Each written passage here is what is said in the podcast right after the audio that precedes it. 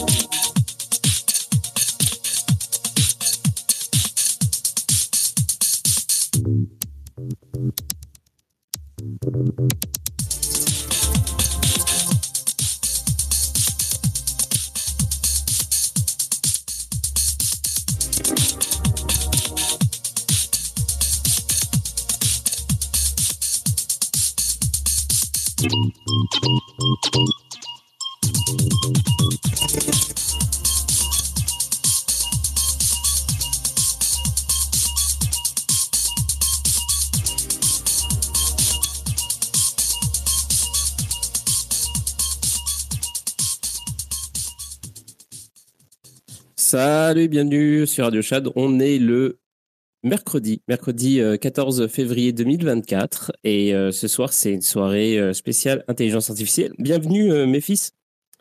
bah, je crois que c'est la première fois que je te vois dans le coin, mais peut-être que je regarde pas assez bien. tu es tout, tout seul avec moi le temps que les gens arrivent et donc voilà c'est ça alors j'ai fait l'annonce de, de l'émission vraiment tard parce que bah, ma journée est très très très compliquée à gérer euh, toujours avec l'école 42 qui se termine bientôt. Euh, la piscine se termine bientôt dans, dans un, tout petit peu plus d'une semaine. Donc euh, après, les choses vont reprendre leur cours normal, c'est-à-dire plus de préparation et, et voilà aussi plus de pauses dans la journée. Alors je vais regarder en même temps ce qui se passe parce que j'ai eu des notifications. ah ok d'accord. Donc il y a Nicolas qui va peut-être pas venir. je vais lui envoyer un message.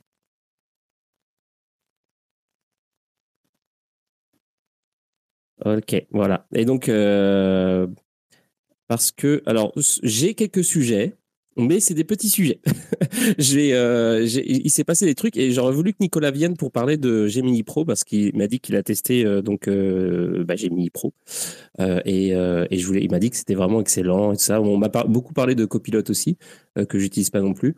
Euh, ce qu'il faut savoir, c'est que pour, tous ces trucs-là, Gemini Pro, euh, Copilot, je crois que c'est gratuit, mais Gemini Pro, c'est payant, évidemment. Euh, c'est toujours un abonnement supplémentaire. Donc moi, j'ai essayé de, délaguer un petit peu pour ne pas avoir des, factures à chaque fin de mois toujours plus grandissantes. Salut, Crypto Matador.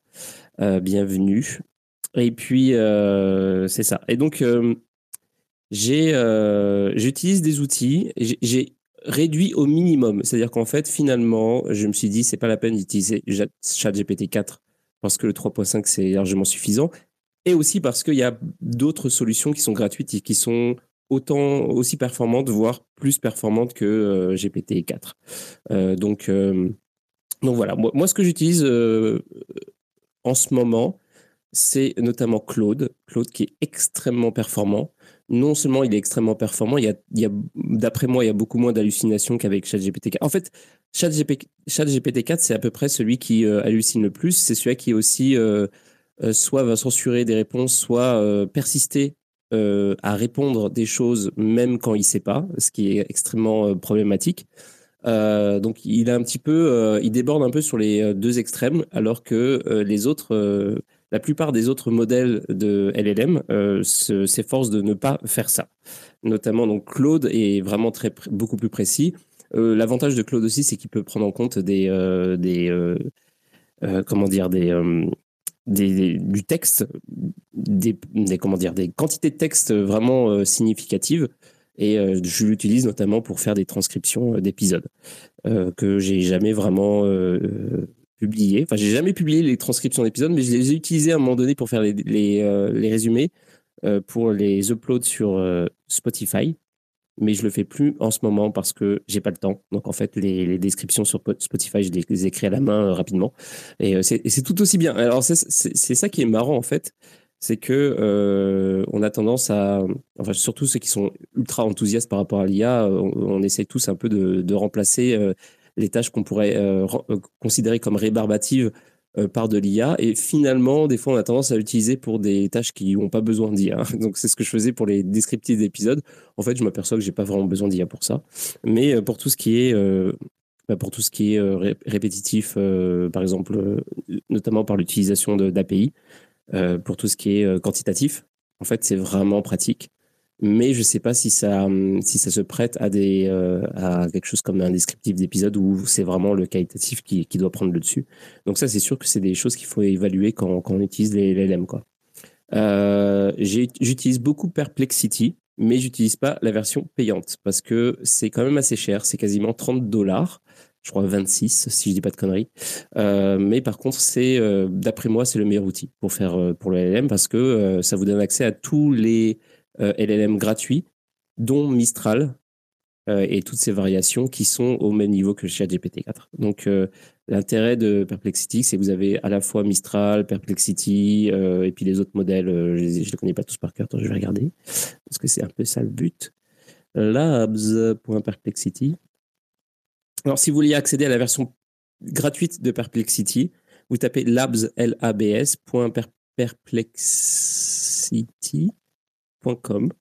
et vous avez le, lab. Donc ça c'est et, ça marche pas. Pourquoi Perplexity. Ah, c'est .ia peut-être.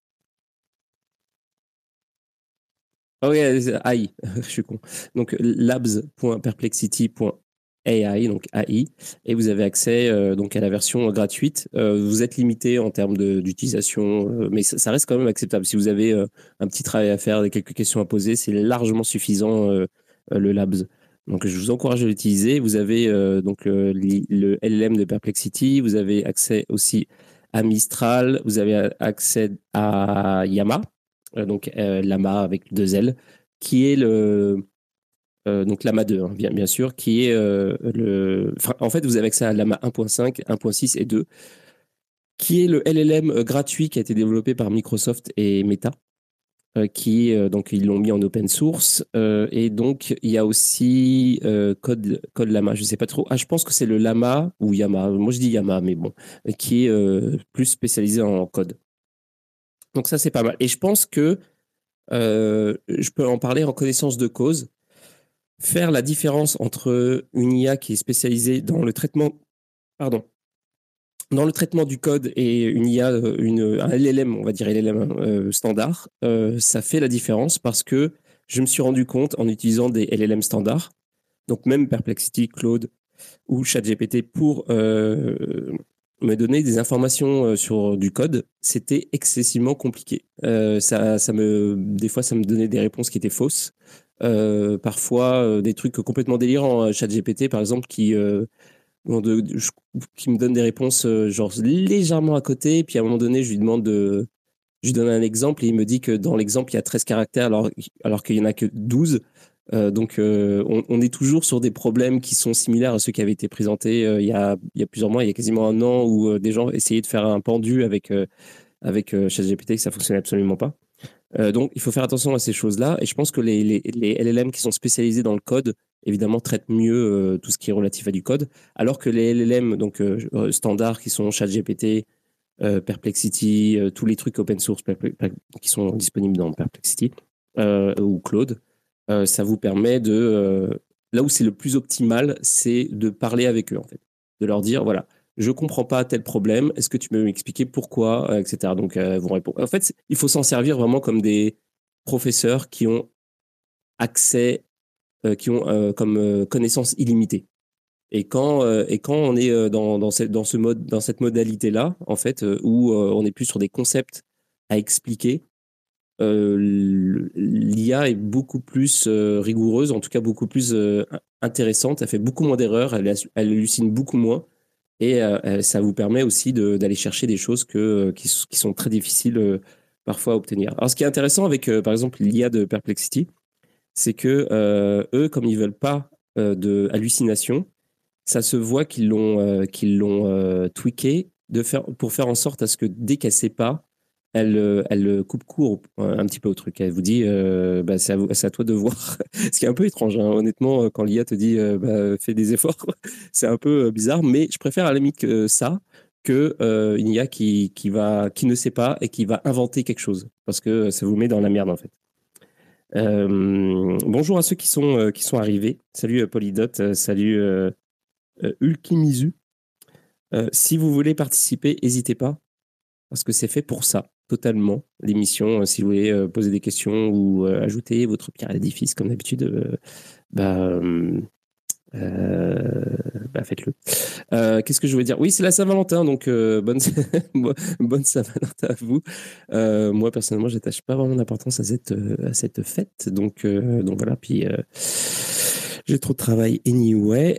Qu'est-ce que je voulais dire d'autre? Donc ouais, c'est ça. Pour les, pour les, pour les LLM, il n'y a pas eu énormément de, de, de révolutions qui, qui sont apparues ces derniers temps, à part que effectivement, il y a euh, Gemini euh, Pro qui est sorti. Et malheureusement, Nicolas n'est pas là pour en parler, donc ce sera une prochaine fois.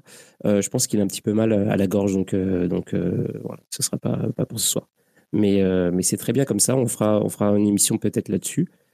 je vais regarder un peu les onglets que je me suis ouverts parce qu'il s'est passé des choses. Alors, Alors, je ne sais pas si vous avez vu, il y a euh, au Super Bowl, donc il y a eu la finale du Super Bowl il y a quelques jours, hein, c'était, euh, je pense, le week-end dernier, et euh, il y a eu des pubs.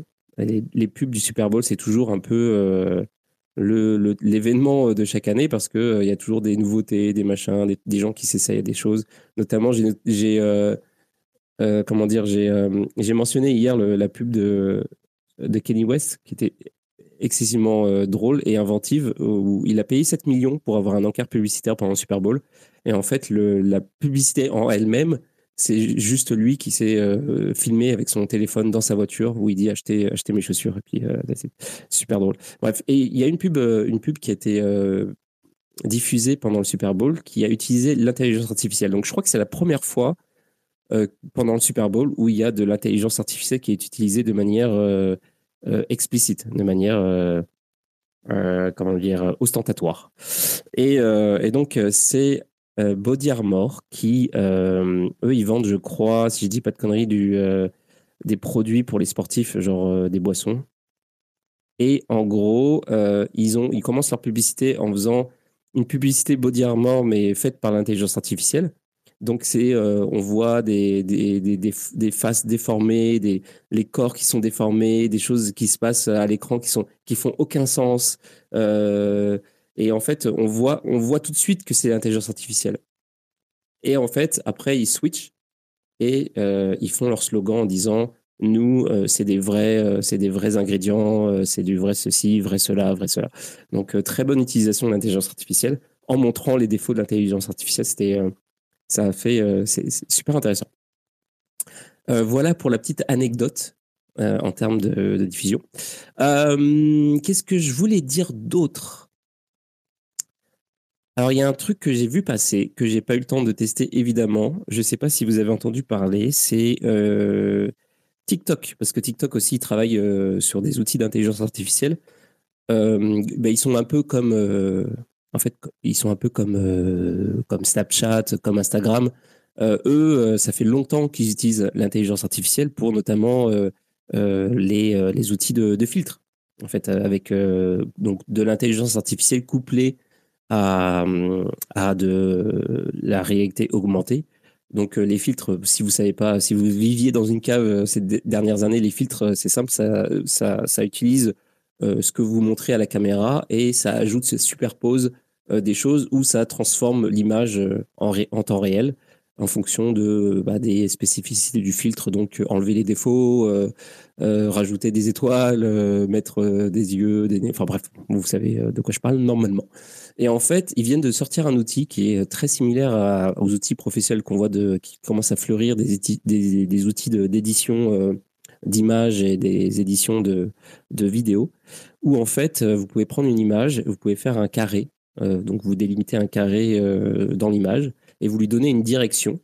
Et vous pouvez faire ça avec euh, plein de carrés. Donc vous dites, voilà, ce, ce truc-là dans l'image, je vais l'amener à droite. Ce truc-là dans l'image, je vais l'amener à gauche. Vous faites le run et en fait, ça vous fait une animation à partir de cette image où donc les choses vont bouger, mais de manière cohérente. C'est-à-dire que si c'est une personne qui tient, alors dans les exemples qu'il donne, il y a par exemple une femme qui tient un crâne dans ses, dans ses mains. Donc l'utilisateur, en fait, il met un carré autour du crâne, il met la flèche vers le haut, et ensuite il, euh, il lance le truc, et euh, la femme donc euh, lève le crâne vers le haut comme ça, de manière totalement naturelle. On croit vraiment que c'est une vidéo d'elle en train de soulever le truc, alors qu'en fait, bah, c'est fait en intelligence artificielle. Donc ça, ça commence à devenir super intéressant. L'outil s'appelle Boximator. Donc je ne sais pas si c'est je sais pas si c'est disponible pour le grand public. Mais en tout cas, c'est une technologie qui existe. Voilà, vous le, savez, ça existe.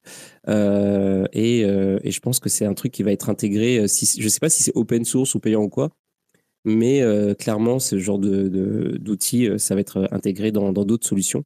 Et c'est ça qui est super intéressant d'ailleurs en ce moment dans ce qui est développé, c'est que chaque compagnie, qu'elle soit, que ce soit une petite startup, une grosse compagnie ou un truc open source et tout, en fait, ils développent des petits algorithmes utilisant l'intelligence artificielle qui peuvent être utilisés dans d'autres euh, solutions. Et donc, il y a des euh, compagnies qui, euh, qui font en fait la, compilation de tous ces, tous ces outils-là. Hein. Ils font des, il y a des, des outils d'édition photo et vidéo qui font concurrence petit à petit aux, géants qu'on a toujours connus comme Photoshop, comme After Effects ou bon, peu importe tous les outils d'édition que vous connaissez, qui commencent à, bah, à prendre, euh, disons, à prendre de l'envergure. Et en fait, ce qu'ils font, c'est que euh, ils essaient d'avoir une interface et ils, intègrent tous ces outils-là, toutes, ces nouvelles euh, technologies basées sur intelligence, intelligence artificielle.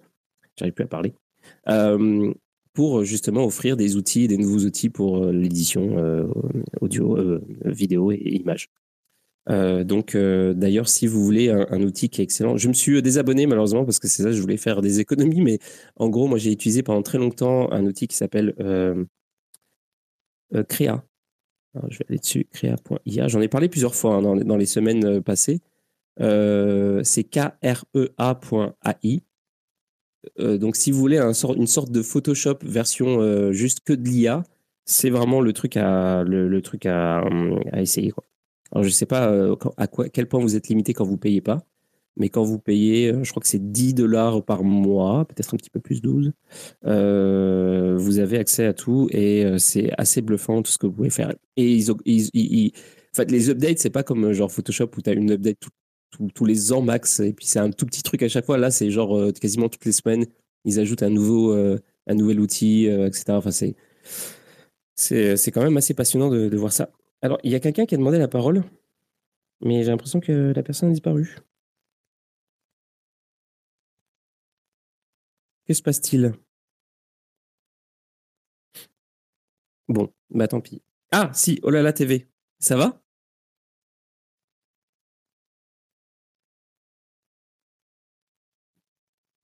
Oh là là TV, t'es en speaker, mais t'as le micro euh, qui est mute.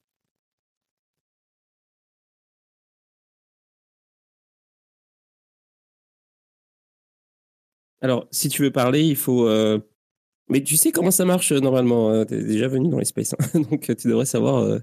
Genre, si tu cliques sur le, petit micro rouge, le petit micro barré, tu devrais pouvoir être unmute normalement. maintenant, je, fais attention parce que lundi, ça a été, ça a été difficile. Hein. Lundi, je devais recevoir une invitée qui est quelqu'un de, de, quand même assez connu et elle n'était pas à l'aise avec Twitter. elle n'avait pas ouvert de compte, enfin, elle s'était pas servi de, de Twitter depuis 5 ans. Et euh, il a fallu que je, l'aide à créer un compte, ça n'a pas fonctionné, etc. Donc, euh, on a repoussé l'émission à, lundi 26.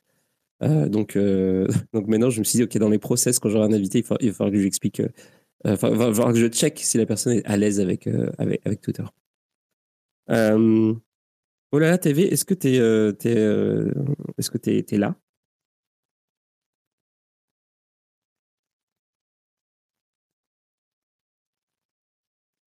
Bon, bah, en attendant que, que tu fasses. Euh, que tu sois. Euh, attends, est-ce que j'ai.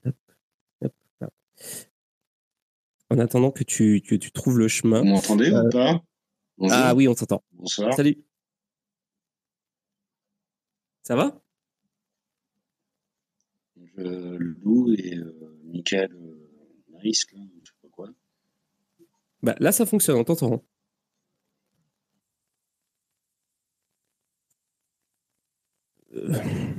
Ok.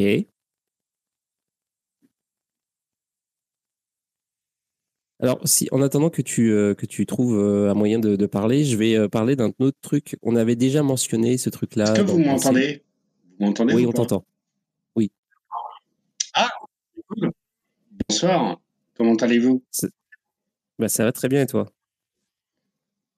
Bah, C'est cool hein, de pouvoir discuter ensemble et avoir des discussions ou peut-être on n'est pas d'accord, ou peut-être on est d'accord, peu importe. Mais euh, c'est super cool de vous avoir. Comment allez-vous?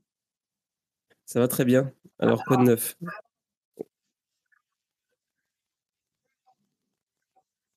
Est-ce que tu nous appelles de la planète Mars Parce que j'ai l'impression j'ai l'impression qu'il y a un lag. ok, d'accord. T'es bourré, non? Moi, je serais toujours d'accord avec les gens. Hein, euh. Mais après, euh, le fait de ne pas être d'accord avec euh, un sentiment de, voir les choses, ça, par contre, je leur dirais. Mais euh, être d'accord avec de la gentillesse, ça, c'est sûr que je serais toujours d'accord avec toi. Ok, ouais, t'es bourré. Ok, c'est bon. On, a le, on a le truc, on a le, on, l'idée.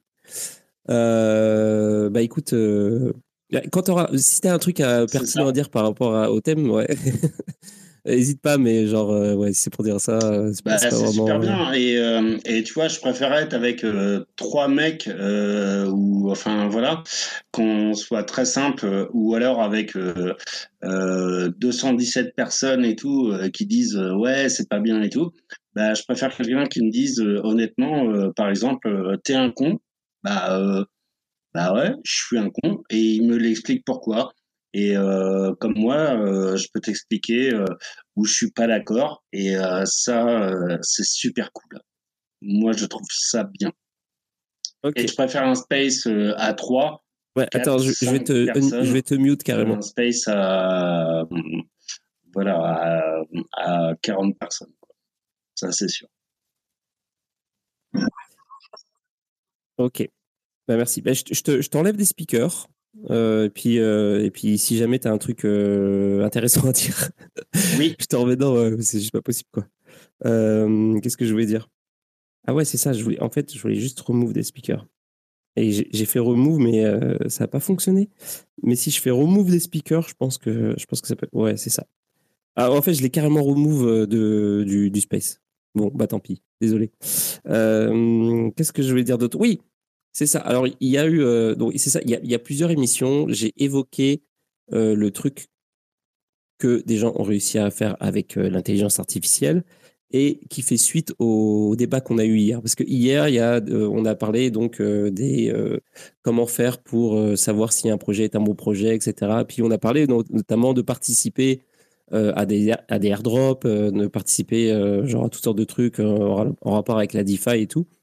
Et ce que ça prend souvent pour, pour participer à des projets, par exemple, je sais pas, n'importe quoi là, pour s'enregistrer sur un sexe, donc un, centralized, centralized exchange, ou pour, je sais pas, être sur une whitelist, ou pour entrer dans une communauté un peu privé ou tout. Bon bref, des fois ça arrive qu'il faut euh, qu'il faut un papier d'identité et vous n'avez pas forcément envie d'utiliser votre propre euh, papier d'identité ou euh, vous avez envie de faire plusieurs comptes.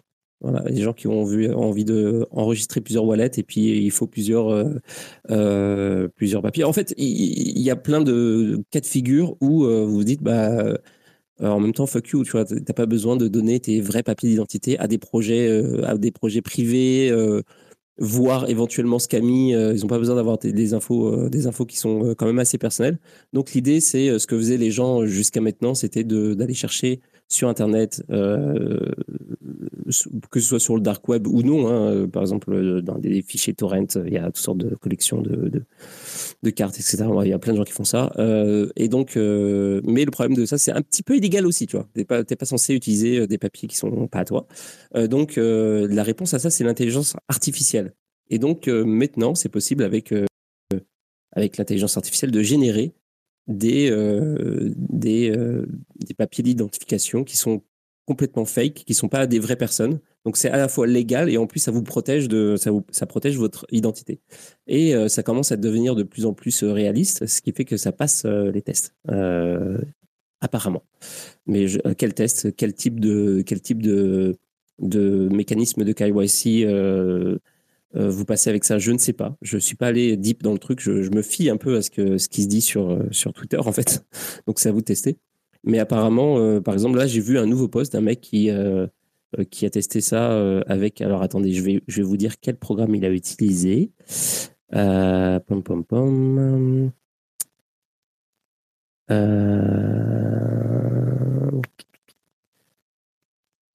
Ok, j'ai pas accès c'est dommage. Et apparemment, il s'est enregistré sur OKX.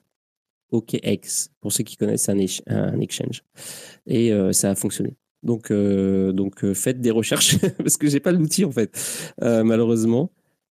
Ah, attendez, hop, hop, hop, hop, je pense que je vais l'avoir. attendez. je, vais vous mettre, je vais vous mettre en lien le poste. Ça va être encore mieux. Et euh, si ça vous intéresse, hop, hop, hop.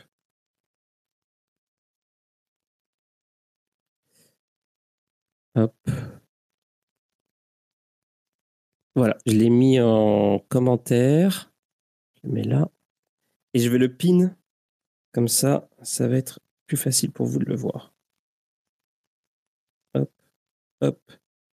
Voilà, c'est PIN. Donc, euh, vous pouvez voir en même temps, en direct, euh, le, euh, le, fameux, le fameux mec qui a, fait, qui a réussi à utiliser l'intelligence artificielle pour générer des, une fausse carte d'identité et puis s'inscrire sur un, exchange avec ça. c'est une, une, très bonne utilisation de l'intelligence artificielle parce que ça, ça, protège votre vie privée et en même temps, ça ne fait de mal à personne. Donc, c'est cool.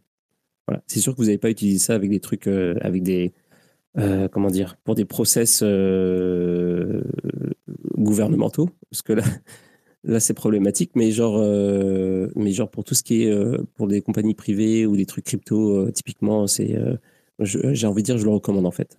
ça, vous, ça vous protège. Quoi d'autre? Quoi d'autre? Quoi d'autre? Ah oui, c'est ça. Et donc, hier aussi, on a évoqué l'utilisation de l'intelligence artificielle pour pouvoir faire des trades. Donc ça, je ne connais pas de, je ne connais pas de d'outils qui s'est spécialisé là-dedans. Par contre, j'avais mentionné à un moment donné euh, un, compte Twitter qui s'appelle, je crois, GPT Trader. Et eux, ils font ça depuis euh, quasiment le début. Alors attendez, je vais le retrouver. Et en fait, l'idée, c'était qu'ils avaient mis 50 euh, 000, c'était un portfolio de 50 000 dollars. Et ils ont configuré l'intelligence artificielle pour faire des choix dans les, pour prendre des stocks chaque semaine. Donc chaque semaine, euh, il change de portfolio. Donc en gros, il, il, vend des trucs, il rachète d'autres trucs, etc. chaque semaine, en fonction de toutes sortes de choses donc on, dont on ne sait pas vraiment ce que c'est. Mais euh, j'imagine que le truc va scraper des informations sur Internet, que ce soit des news qui sortent ou alors que ce soit des, discussions qui ont lieu sur les réseaux sociaux ou autres. Donc euh, voilà, donc l'IA non seulement va chercher les infos, mais aussi va faire une synthèse de tous ces trucs-là et va dire, ok, ça c'est bon, il y a de l'espoir, il n'y a pas d'espoir. Et euh, l'IA par moment était bénéficiaire, des fois était, euh, c'était pas bon. Euh, les dernières fois que j'avais regardé, il y avait un petit gain, mais c'était pas un truc de fou. Hein. C'était, ça battait pas la plupart des indices qu'on connaît, genre SP, SP500, etc. Mais genre, ça, fonctionnait quand même. Alors, il faut juste que je retrouve, faut juste que je retrouve le truc. Et comme ça, je peux vous en parler. Je peux savoir surtout où ça en est, en fait, parce que je suis vraiment curieux de, le, savoir. J'ai pas regardé encore avant, donc ça va être la surprise pour moi. Euh, CypherTux, je vais te, je suis content que tu sois là. Je vais te, faire monter parce que, euh, parce que, euh, parce que voilà, parce que je vais te faire monter. Alors GPT. Est-ce que je, ne suis plus ce compte-là? Qu'est-ce qui se passe? Je le suivais à un moment donné. Alors, following. Et il est forcément dans la liste.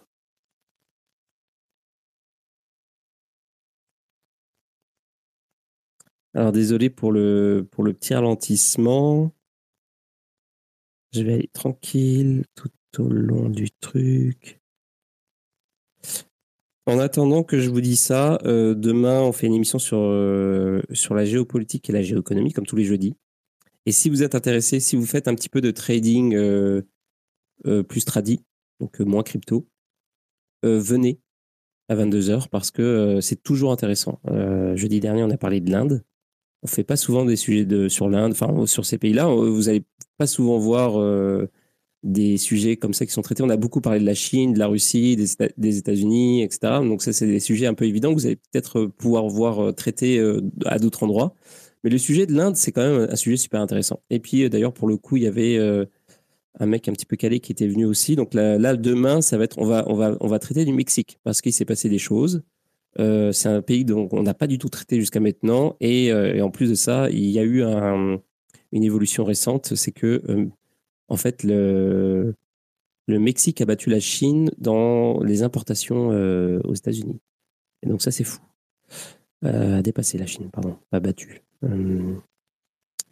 voilà, c'est juste un petit encart pour, pour, en attendant que je cherche le fameux compte de GPT Trading que je ne trouve pas, mais je vais y arriver. Salut euh, je vais aussi t'inviter parce que voilà, parce que j'ai besoin de soutien pour les 30 dernières minutes. Euh, ouais, bah, c'est ça. Nicolas devait venir, puis euh, peut-être d'autres personnes aussi. Puis en fait, au final, au final, ça s'est s'est pas fait.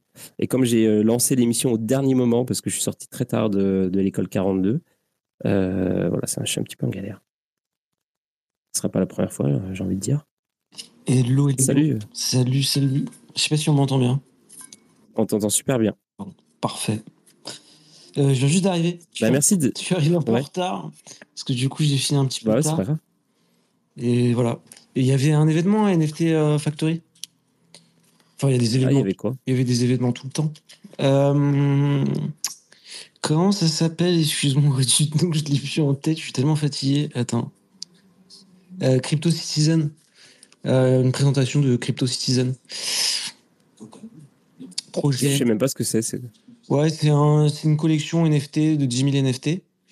Euh, Ok. Tiens, attends, je vais vous mettre euh, le projet.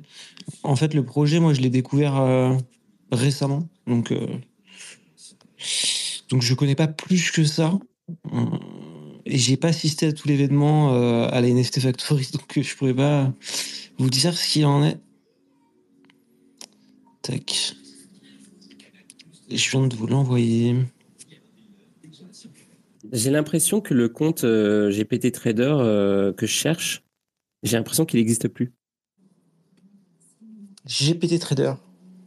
Ouais, alors je tape, je sais plus si ça s'appelle GPT Trader, mais le truc que je suivais où ils avaient mis 50K et ils avaient demandé à l'intelligence artificielle de trader euh, en fonction des news, etc. Je pense, j'ai l'impression qu'il a, il a disparu.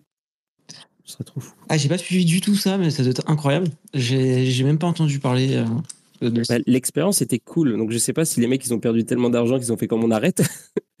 je sais pas, euh, ça, ça- ça serait vraiment drôle aussi, tu vois. J'aimerais bien avoir des news de ce truc-là, putain. Ou alors peut-être que ça marchait tellement bien qu'ils se sont dit euh, bon là euh, il va falloir qu'on arrête. Euh, Je sais pas, bah, si ça marche bien, euh, il y a des choses à faire, tu vois. Alors, euh, mince. Je le trouve plus. Crypto Citizen. Ouais, Crypto Citizen, exactement.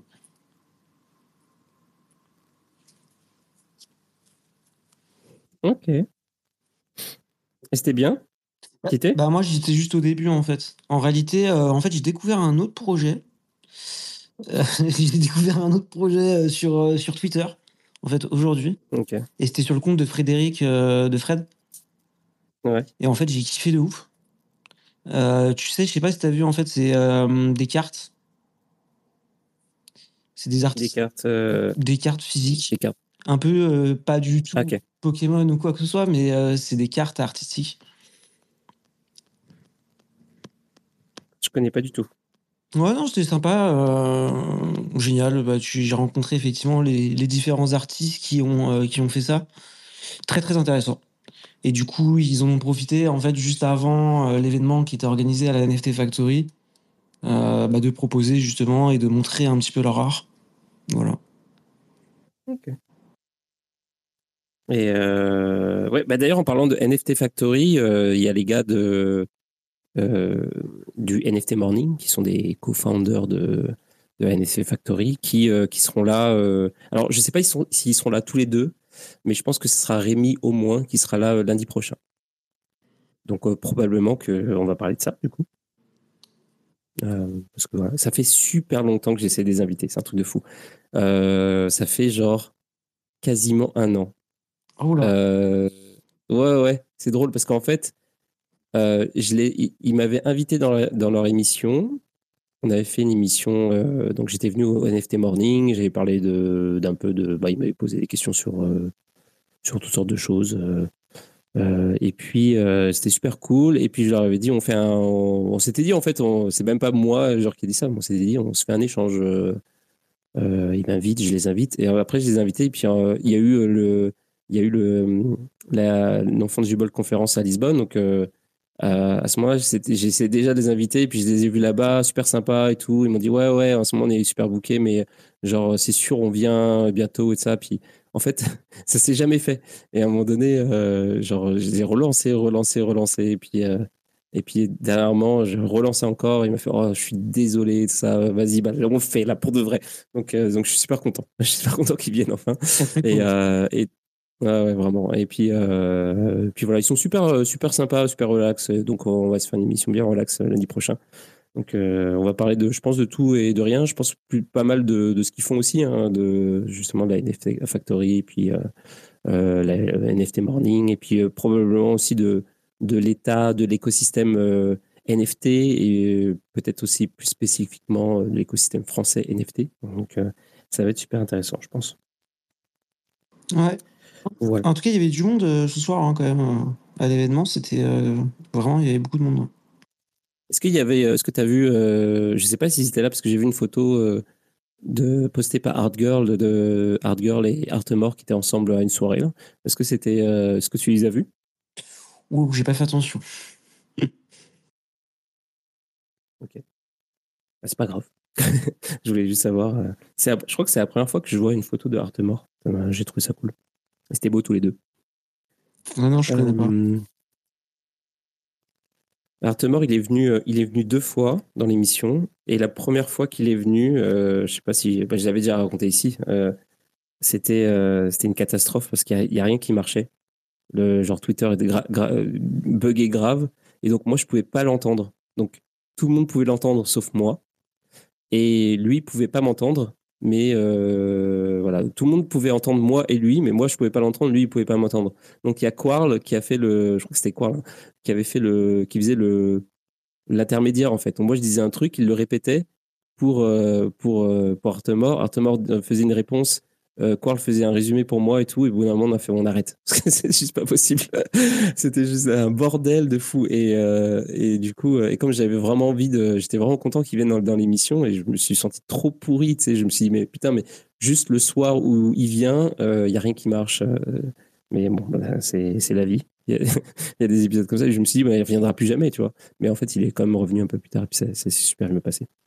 On a eu une, discussion super intéressante sur euh, les supports.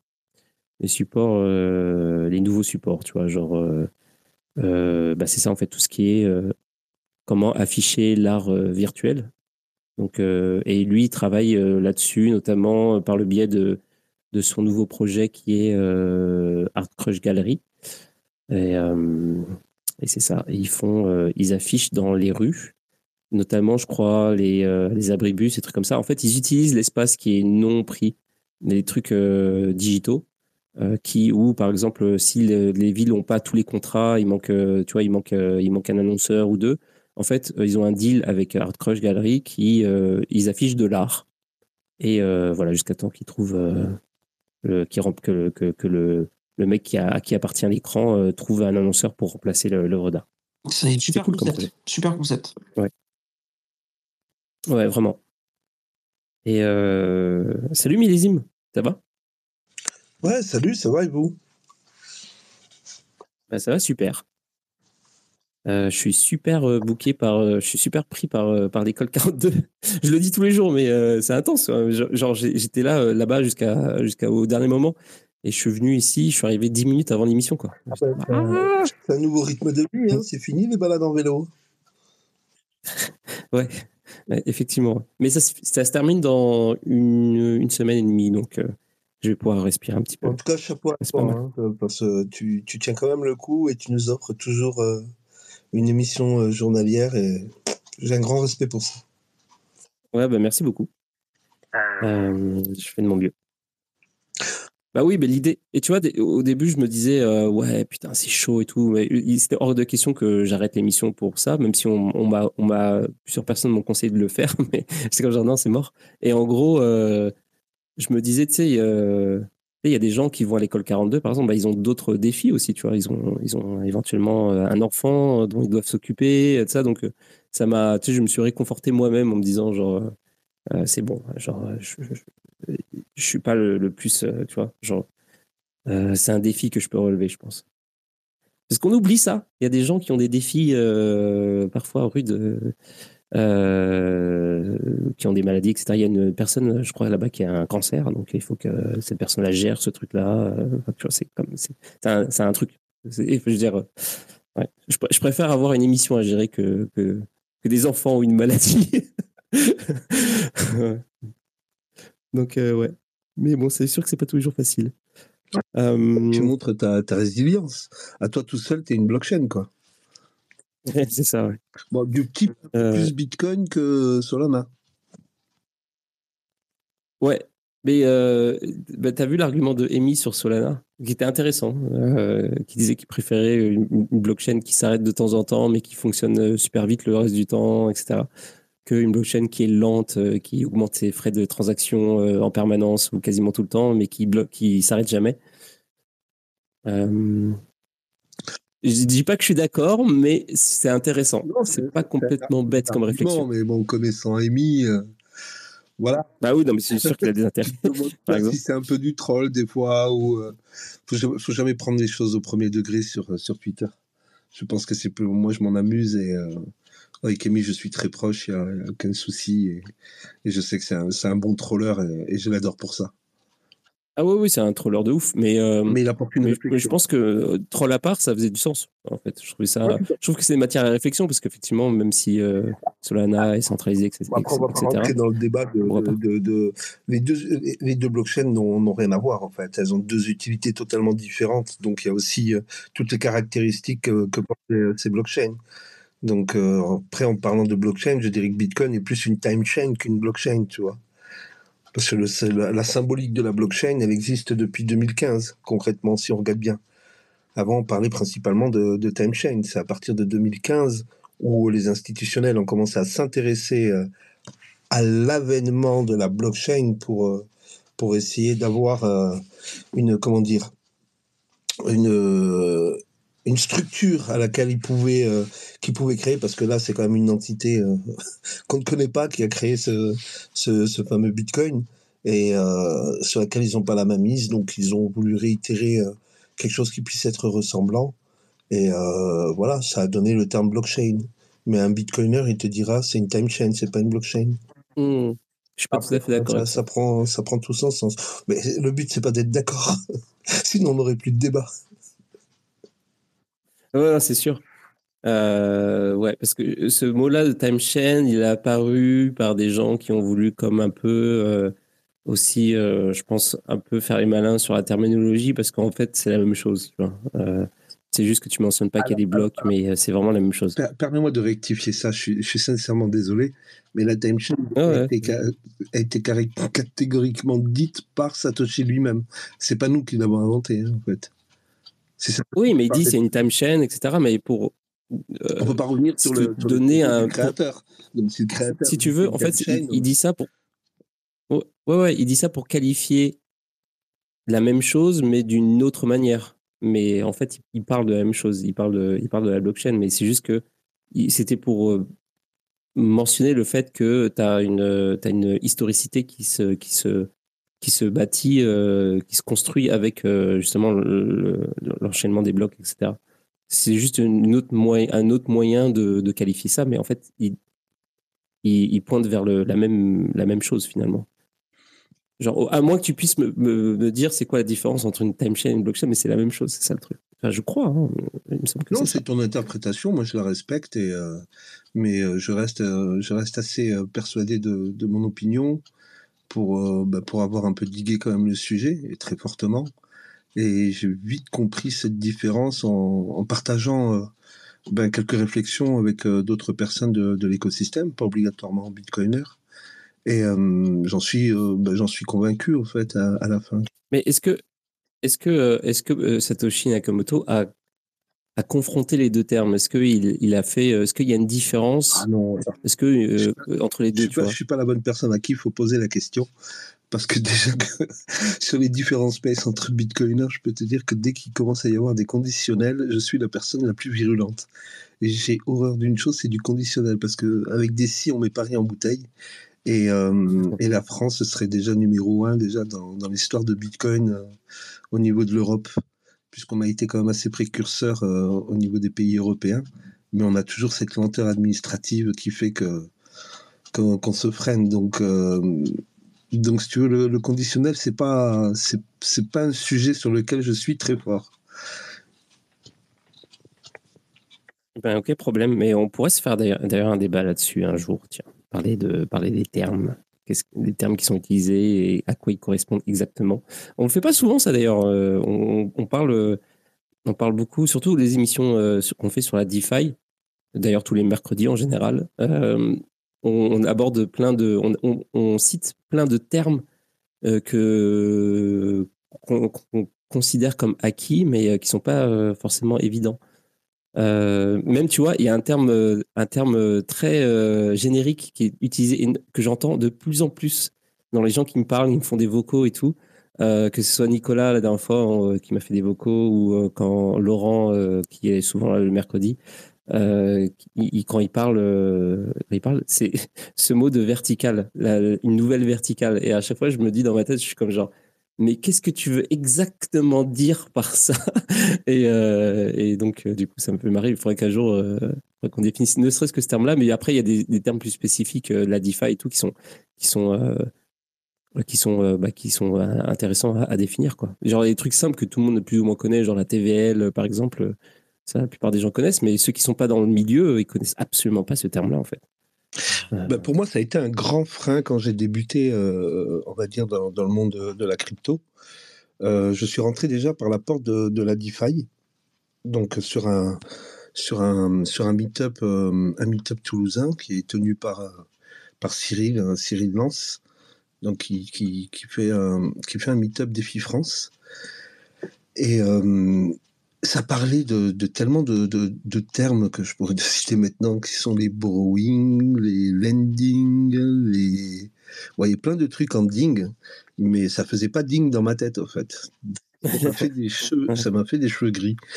Et ça m'a, un peu, euh, ouais, ça un peu bousculé, en fait. Ça m'a énormément bousculé.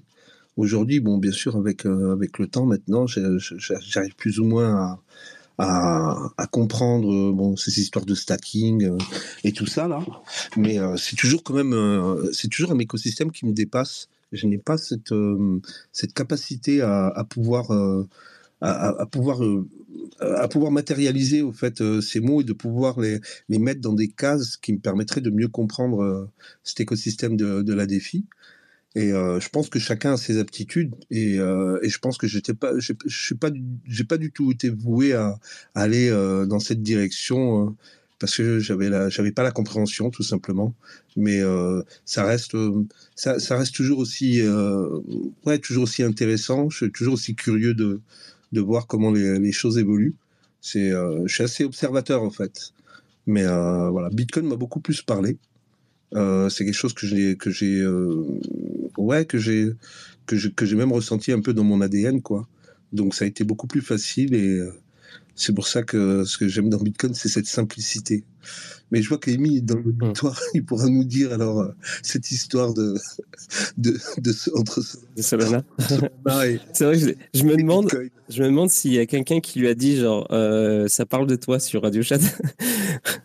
vraiment, bah, je, vais donner je, vais, je vais envoyer le rôle de speaker. Euh, qu'est-ce que je, veux dire? D'ailleurs, en parlant de ça, du coup. Je te laisse lui expliquer le contexte quand même. Oui, oui, c'est ça. Bah, en gros, euh, je faisais référence il y a deux minutes sur, euh, sur le fait que Amy avait dit sur que Solana, que il parlait de Solana en disant il préférait une, une blockchain qui s'arrête de temps en temps mais qui fonctionne le reste du temps euh, parfaitement, sans augmentation des frais, etc.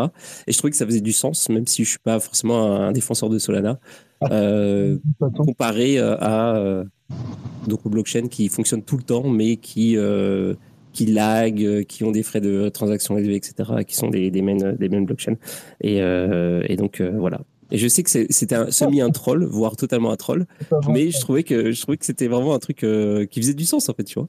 Alors je me suis fait piéger. en fait, bonsoir tout le monde, bonsoir Amila, ça En fait, euh, et tranquille, roule tranquille. J'étais avec ma meuf, on s'arrête à la station-service en rentrant du resto. Euh, et, je me fais piéger. Toi, calme-toi, chaton. Et comment tu me parles là? Je suis en live là. Bref, je, je, sais pas, je clique au hasard sur ton truc de Radio Chat. Je suis à moitié beurré ça y est, je me retrouve avec la parole. Je devrais avec mes comptes cachés là, mes Bitcoin FAT 43. Qu'est-ce que je voulais dire? Non, euh, vous parliez de Solana en mode sérieux. Non, en vrai, le fait que ça s'arrête, je trouve ça catastrophique, je vais pas vous mentir. C'est une propriété d'une blockchain que j'aime vraiment pas du tout. Après, j'aime bien le choix technologique de Solana de base. Attends, putain, faut que je mette ma ceinture. Attends. Ça va pas du tout. Quelle catastrophe Je suis désolé, les amis. Attends, je vais mettre ma. Ouais, ce serait dommage que tu, fasses euh, euh, un accident le jour de la Saint-Valentin euh, juste parce que tu as parlé sur la Chat. Après, il va falloir que je donne des explications. oh, c'est le truc. Attends, j'arrive pas à mettre ma ceinture, putain. Attends, ça. Eh, attention Attends, je suis désolé. Coupe le moteur, m'attache. Putain, parle pas à ce bordel. C'est la faute de ma femme, voilà. Qu'est-ce que je disais putain. Non, je sais plus, putain, mais non, attends, on va rentrer, excuse-moi. Oui, pour la blockchain. Bah non, mais en fait, c'est ça, tu disais que. Euh, bah, en gros, c'est ça, tu disais que tu t'en fous, euh, mais tu t'en fous pas en vrai, tu t'en fous pas que la, blockchain s'arrête. En vrai, je trouve ça chum. J'aime bien le, le, pari technologique de Solana à la base, c'est-à-dire revenons à la base. Bitcoin, il a fait un choix en scale 0. On reste en mode, euh, on est des cailloux, euh, tu veux faire une transaction Bitcoin, c'est comme déplacer une pierre de, de 50 kilos sur ton balcon, tu vois, c'est galère. Tu fais pas beaucoup de transactions, ça coûte vite cher, ça scale pas, tu risques pas de faire de la défi dessus. Ethereum, il a fait un choix intermédiaire, c'est-à-dire par, par rapport à Ethereum, il a fait le choix de scaler de ouf. En fait, on dirait que, que Ethereum, ça scale pas beaucoup, mais en fait, Ethereum, par rapport à Bitcoin, ils ont fait quand même le choix de scaler beaucoup, tu vois. T'as genre, je sais pas, euh, je me rappelle plus les chiffres, mais je dis au hasard, peut-être c'est 15 fois ou 20 fois plus de transactions sur Bitcoin, ou 10 fois plus. Et en plus de ça, elles sont beaucoup plus complexes. Il y a des smart contracts, il y a une machine virtuelle. Donc, Ethereum, en fait, a fait le choix de scaler beaucoup par rapport à Bitcoin, mais en restant dans un, un total modéré. euh, C'est-à-dire que, oui, euh, Ethereum a fait le choix de scaler beaucoup, mais en étant sûr de garder les, un peu les propriétés de ce qu'on va dire un truc de blockchain décentralisé en mode tu peux quand même le run sur un PC éclaté, tu vois, tu peux prendre un PC éclaté d'il y a d'il y a 5 ans et tu pourras rendre un, un nœud euh, un nœud full euh, enfin tu vois un nœud complet euh, Ethereum sans problème. Tu peux enfin tu vois le, le- c'est facile de run un nœud ça reste décentralisé ça plante pas. Et Solana ils ont pris un extrême. Et en vrai j'aime bien c'est-à-dire ils ont pris l'extrême ils ont dit on s'en bat les couilles on scale full level 1 tu veux un nœud Solana, il te faut une machine qui coûte 10 000 euros ou 8 000 euros, euh, tu sais, avec euh, triple GPU, machin, euh, et une super bonne connexion Internet. Et en vrai, j'aime bien l'idée, c'est-à-dire que pourquoi pas ne pas explorer tout le spectre des trucs. Tu vois, ça sert à rien de refaire une blockchain qui est comme Ethereum, ça sert à rien de refaire une blockchain. Et en vrai, j'aime bien l'idée, c'est-à-dire que voilà, on a, Bitcoin qui est hyper ossifié, il y aura jamais un problème. Le protocole, il change pas. Tu regardes en 2011, le protocole, c'est le même qu'en 2012, c'est le même qu'en 2013, c'est le même qu'en. Alors, ok, il y a une légère évolution avec, euh, avec Segwit ou, ou des trucs genre Taproot, mais ça reste des évolutions limitées, parce que ça reste des évolutions qui sont faites en soft fork, c'est-à-dire que la compatibilité euh, ascendante est assurée. En fait, tu peux toujours run euh, un Bitcoin de, de après Segwit avec un client de 2012, etc. Tu vois, il y a une forme de stabilité qui est quand même extrême. C'est-à-dire le protocole, il est ossifié, il ne change pas dans le temps. Et en vrai, c'est cool. Au début, moi, j'aimais pas ce truc de Bitcoin. Je me disais, c'est débile, il faut le faire évoluer, il faut aller de l'avant tout. Et attends, je vais remettre ma ceinture. Et en vrai, tu vois, au début, je trouvais ça débile. Et finalement, maintenant, je me dis, écoute, c'est pas mal. Putain, attention, doucement, chaton. Attends, tu me donnes le- la nausée, là. euh, Oui, ta- euh, J'ai l'impression que ta voiture, c'est Solana, elle bip toutes les deux secondes. Non, mais parce que je sais pas, je peux pas mettre ma ceinture. La voie- je, je comprends pourquoi. J'ai le téléphone dans la main, ça a l'air. Non, mais attends, tu veux pas arrêter la voiture juste là, j'en peux plus. Vas-y, Ah, mais c'est c'est ça qui se passe quand tu, euh, quand tu, quand tu laisses euh, un bébé chat conduire une voiture. un bébé chat. T'as vu, chaton, il t'a appelé un bébé chat. Ah oui, parce que j'ai dit chaton. Un bébé chat, un bébé chat. Bon, l'Algérie est avec nous ce soir, euh, en direct. Hein, t'as vu Ah, jamais une occasion de faire une blague raciste, ton mec. hein. Comment tu fais pour supporter chaton Insupportable. Ah, tu m'as fait un cadeau à Saint-Valentin, trop mignon. Ah, tu viens de l'acheter à un service C'est quoi ce foutage de gueule Non, mais sérieusement. Bon, euh... ouais, je sais pas. Ouais. Non, mais voilà, j'ai pas un avis Mais- très poussé. J'aime bien le choix de Solana. Non, en vrai, le fait que ça tombe en panne, je trouve ça ridicule et je préfère en, en rigoler. D'ailleurs, en vrai, quand je me moque des, des, hum, tu vois, du fait que Solana tombe en panne, je le fais en mode c'est un peu ridicule euh, si tu regardes. En vrai. Et en même temps, je peux pas m'empêcher de chill, de chill Solana parce que j'ai un gros bag. En vrai, j'aime bien, je sais pas, imagine, t'es un mec, tu t'en bats les couilles de Bitcoin, de machin, de tous ces trucs-là. Tu peux faire de la défi. Tu peux aller sur Solana avec 20 balles, acheter un shitcoin de merde, le revendre, faire du farming. Tu peux pas sur Bitcoin faire de la défi. On va pas se mentir, pas de défi sur Bitcoin. Ok, allez, BRC machin, mais en, concrètement, euh, voilà. Euh, sur Ethereum, ça coûte 20 balles de faire une transaction. Donc, t'es un galérien, tu veux faire de la défi. Il y a quoi? Il y a Avax, il y a Solana, mais tu vois. C'est-à-dire, t'es là avec 50 balles, t'as 15 ans, tu veux t'amuser à faire de la défi. Bah, il y a Solana, mais il y a pas, tu vois, il y a quelques blockchains comme ça. Et en vrai, je trouve ça cool. Voilà, je pense que j'ai fait un mot. Donc maintenant, on va parler Ouais. de pute et. euh, non, pardon, je rigole. Non, mais en fait, je trouve que tu as raison en fait là-dessus. Et d'ailleurs, hier, on, on parlait de, euh, de genre, tu- en gros, la DeFi pour les noobs, tu vois. Et on disait, genre, si tu veux pas spéculer, blablabla, euh, l'idée, euh, par exemple, au lieu de, de- d'être, euh, genre, si tu veux remplacer euh, ce que font les gens euh, traditionnellement, de, de- de- d'acheter des jeux à gratter euh, pour essayer de gagner des millions, bah, tu peux faire un truc tout simple qui est genre de, de, de mettre 5 dollars par jour euh, dans de la DeFi, et puis comme Ah ça, bah, bah, tu es sûr que c'est mieux que des jeux à gratter, mais euh, au moins, tu as, l'expérience de la DeFi, et puis tu peux gagner de l'argent, etc. Mais euh, le truc, c'est que tu peux absolument pas faire ça avec Ethereum, tu vois, par exemple. Ah non, c'est- mort. pas. Ethereum, c'est fini. Moi, j'ai découvert une Ethereum, un Ethereum où tu pouvais faire la défi avant le Summer Défi. Ouais, tu pouvais faire des transactions à moins d'un euro- à 50 centimes, à 20 centimes. Tu pouvais avec 100 balles, mais assez vite, c'est devenu euh, chargé. C'est fini ce temps-là. Ou alors, faut faire sur Polygon, sur machin. Mais en vrai, les gens, ça les fait chier. Ça les fait chier d'utiliser des bridges. Allez, j'envoie sur Polygon. Finalement, je renvoie sur la même chaîne. J'utilise un bridge, j'envoie sur, euh, sur Starknet ou je sais pas quoi. En vrai, les gens, euh, les gens, c'est des grosses. Et pff, Ouais, je le comprends un peu aussi, parce que tu as envie que tous les protocoles, ils interagissent ensemble, tu vois. Ce qui est marrant sur Ethereum en main chain, c'est que tu empruntes tes sous sur AAV, tu les envoies sur le protocole machin, qui farm sur Bidule, et t'envoies sur ta wallet, puis tes NFT sont sur... Or que si t'as tes NFT sur Polygon, t'as ton truc de farm sur la main chain, tu vois, en vrai, il y a, quand même des intérêts à utiliser tout sur la même chaîne. Or, c'est vrai que, oui... Euh... Bon, je tourne en rond, en vrai, j'ai rien à dire, les gars, donc euh, vas-y, parlez. euh. Ouais, ouais, c'est, c'est cool. Mais toi, d'ailleurs, bah, j'ai une question. Vu que tu es je- un peu spécialiste Solana, est-ce que tu penses qu'il va y avoir un truc euh, qui fait qu'on pourra avoir des, des transactions euh, un peu comme un, un truc, un équivalent de Starknet euh, sur, sur, sur Solana? Bah, il peut, en fait, sur, Stark, sur Solana, tu peux carrément faire des L2. Euh, je veux dire, il y a des smart contracts, tu as une blockchain qui est EVM compatible, c'est-à-dire tu as la même EVM. T'as- en fait, ils ont fait un compilateur, ou je sais pas exactement, qui fait qu'en fait, tu peux prendre du code qui run sur, euh, sur Ethereum et tu peux le run sur Solana. D'ailleurs, toutes les blockchains intelligentes font ça.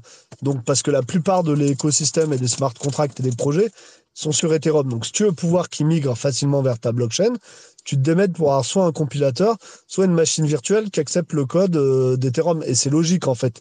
Je sais pas, c'est comme si tout le monde code en C. Demain, tu lances euh, Windows Radio Chad. Tu veux que Windows Radio Chad, il accepte les programmes en C. Tu vois, tu fais un compilateur, tu te démerdes. Et du coup, il y a Mhm. le VM compatible euh, Ethereum. À moi que je dise de la merde, hein. si je dis la merde, corrigez-moi, mais il me semble que tu as une VM compatible Ethereum sur Solana ou un compilateur, c'est-à-dire que tu peux transformer du code que tu as fait pour déployer sur Ethereum et le mettre sur Solana. Maintenant, putain, je sais même plus ce que je voulais dire. C'était quoi ta question? Euh, Starknet sur Solana. Ah ouais, mais ça n'a aucun intérêt parce qu'en fait, euh, enfin, comment dire L'intérêt d'utiliser un protocole comme Starknet ou comme, euh, ou comme euh, Matic ou n'importe lequel, c'est parce que tu en as ras le cul de payer 50 balles pour faire une transaction sur Ethereum. Donc, du coup, tu dis, bon, bah, je vais me faire chier, je vais bouger tout mon portefeuille sur, euh, sur Matic ou sur Starknet ou machin, et je vais tout faire sur Starknet ou sur Matic. Sauf que sur Solana, t'as pas besoin, les transactions, elles sont quasiment gratos. Donc, ça aura un intérêt si un jour la blockchain Solana est tellement full qu'il faut commencer à utiliser des L2 Solana. Mais pour l'instant, euh, entre guillemets, euh, voilà. euh, mais un jour, peut-être, ça aura un intérêt. Mais le jour où ça Ouais, mais aura un Starknet- intérêt- ouais. Starknet, l'intérêt, c'est, euh, c'est, euh, c'est l'anonymat quand même, non? C'est pas faux. Après, euh, des transactions ZK, c'est-à-dire des transactions, euh, le, le- les transactions, alors euh, ZK spécialement de Starknet, je sais pas. Mais normalement, tu peux faire du, des transactions euh, ZK, tu peux les faire en Ethereum Layer 1. C'est-à-dire que moi, je me rappelle, d'ailleurs, je présentais à 2017, euh, on faisait du conseil blockchain et tout, on expliquait, tu pouvais faire des trucs de ZK Proof et compagnie. Enfin, je sais pas si ça s'appelait ZK, mais tu peux faire des trucs comme euh, les trucs de Starknet, c'est-à-dire des preuves de zéro knowledge que tu vérifies et que tu encodes tu peux les faire en Ethereum Layer 1. Tu pas besoin d'aller les faire sur un Layer 4, un machin. En soi, tu peux les faire sur n'importe quel layer. Si ton but, c'est juste l'anonymat et tu veux envoyer des transactions anonymes, dès que tu as une blockchain qui permet des smart contracts, que ce soit Ethereum ou que ce soit Solana ou n'importe quoi, tu peux encoder ce que tu veux. Donc, tu peux faire du zero knowledge sur Solana Layer 1 si c'est juste ton problème en soi. Ouais, c'est ça que je me posais comme question parce que, en gros, euh, en gros, l'idée, en fait, moi, je comprends le, discours, par exemple, des, des BTC maximalistes qui disent, ouais, mais c'est cool les, les autres blockchains et tout, mais le problème, c'est que ça, ça induit un petit peu en erreur les nouveaux entrants parce que ça leur fait croire que euh, euh, c'est décentralisé, etc. Ça protège leur vie privée, alors qu'en fait pas du tout. Et que euh, voilà, alors que par exemple si peut-être qu'il y a un système qui se met en place pour faire des transactions anonymes sur Solana, ça peut être intéressant parce que ça te permet de genre quand même gagner un petit peu, même si c'est pas super décentralisé, t'as quand même un, gain en termes de vie privée. Je sais pas, je, je, je j'essaie de. tu. T'as pas tort. Après, regarde sur Ethereum, tout le monde s'en bat les couilles de la vie privée. C'est-à-dire, tout le monde dit que c'est fondamental. Mais regarde Ethereum, même les. je vais pas dire les scammers parce que personne n'est un scammer tant que ça n'a pas été prouvé par la justice et accuser quelqu'un d'être un escroc sans avoir des preuves juridiques et des condamnations, ça serait de la diffamation. Donc, euh, il n'y a pas de scammers sur Ethereum, mais même les gens qui ont, font des trucs douteux, putain, tout le monde réutilise les mêmes adresses, tout le monde fait tout avec une, deux, trois, quatre adresses. En fait, les gens ont la flemme d'avoir 15 adresses différentes sur Ethereum. Regarde, les mecs, ont fait, tout le monde fait 500, 1000 transactions sur la même adresse. Sur Bitcoin, c'est par défaut, parce qu'en fait, sur Bitcoin, tu n'as aucun intérêt à utiliser la même adresse parce qu'en fait, le, le, fonctionnement technique de Bitcoin et d'Ethereum est très différent. C'est-à-dire que Bitcoin, de base, tu as ce qu'on appelle des UTXO, c'est-à-dire des, des unspent output. Output, putain, mon accent anglais, euh, il est éclaté. Et donc, les gens, ils réutilisent, en fait, utiliser, si tu veux, d'utiliser la même adresse, ça n'a aucun intérêt sur Bitcoin. Donc, personne ne le fait. Et par défaut, les clients, genre le wallet Bitcoin Core, fait que tu ne réutilises jamais les mêmes adresses. Mais euh, sur Ethereum, en fait, c'est plus simple. Parce que quand on t'envoie des sous sur Ethereum, on t'envoie des sous en disant j'envoie des sous à l'adresse de Radio Chad ou à l'adresse de EMI. Et donc, du coup, bah, comme tu veux pas te faire cher à refaire une wallet, tu utilises toujours la même, on t'envoie toujours des adresses sur la même adresse et tu réutilises depuis cette adresse. Sur Bitcoin, c'est très différent. À chaque fois qu'on t'envoie des sous, même si on les envoie sur la même adresse qu'avant, tu as un unspent, euh, un UTXO, un unspent, euh, je sais plus comment on dit, enfin une transaction unspent et en fait, elle est pas liée à une adresse en particulier. Tu peux la réutiliser n'importe comment. Et du coup, en fait, sur Bitcoin, ça n'a aucun intérêt de réutiliser ton adresse. Aucun. Donc, les gens, par défaut, ne réutilisent pas les adresses. Parce que tu n'économises pas de filles, rien du tout. Sur Ethereum, en fait, voilà. Oui, c'est ça la différence. Parce qu'en fait, sur Bitcoin, quand tu spintes, quand tu dépenses, tu utilises de l'argent qui n'est pas encore dépensé. C'est-à-dire, par exemple, je t'envoie 10 euros à Radio Chad, ça dit tu as les 10 euros des qui sont pas encore dépensés. Donc, de toute façon, quelle que soit l'adresse où je te les envoie, c'est écrit comme ça sur la blockchain.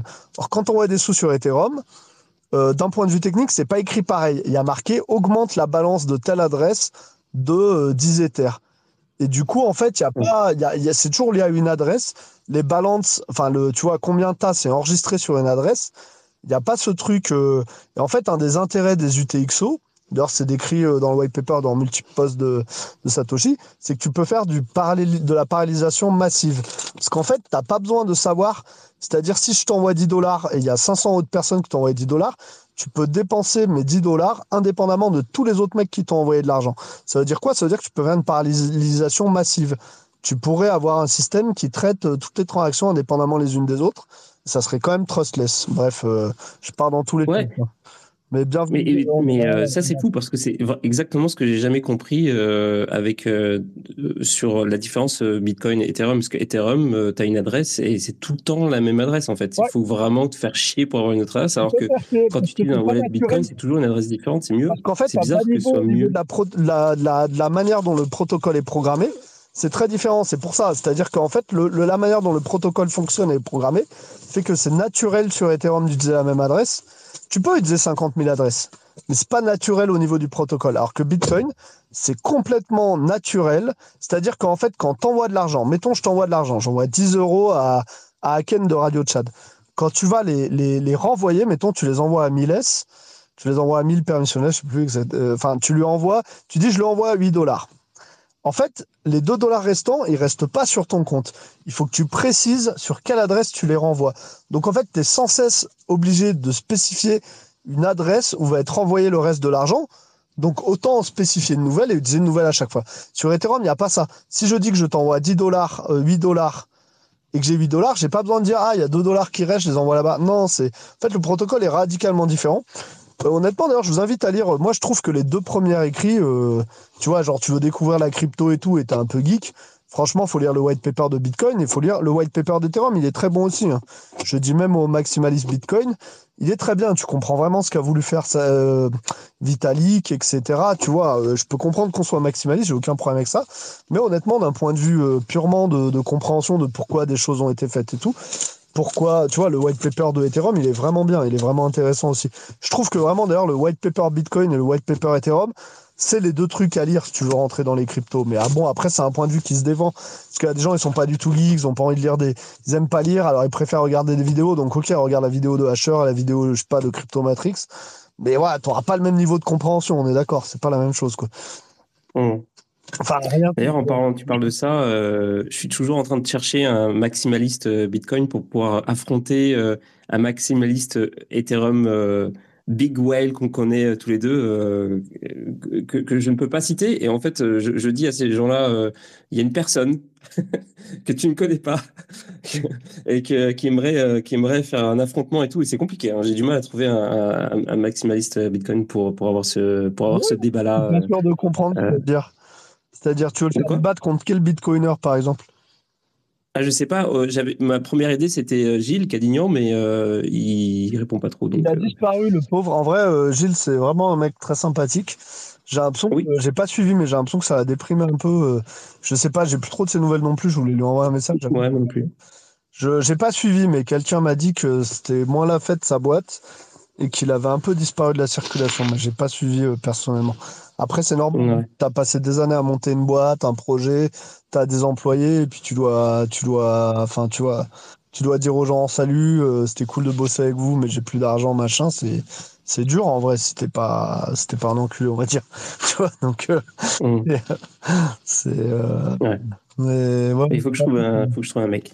Mais je sais pas qui. Donc, si, je le dis à l'audience, si jamais vous connaissez un, un vrai BTC maximaliste. J'ai aussi euh, tenté, tenté de, contacter euh, Francis Pouliot, qui est euh, le Canadien hyper BTC maximaliste.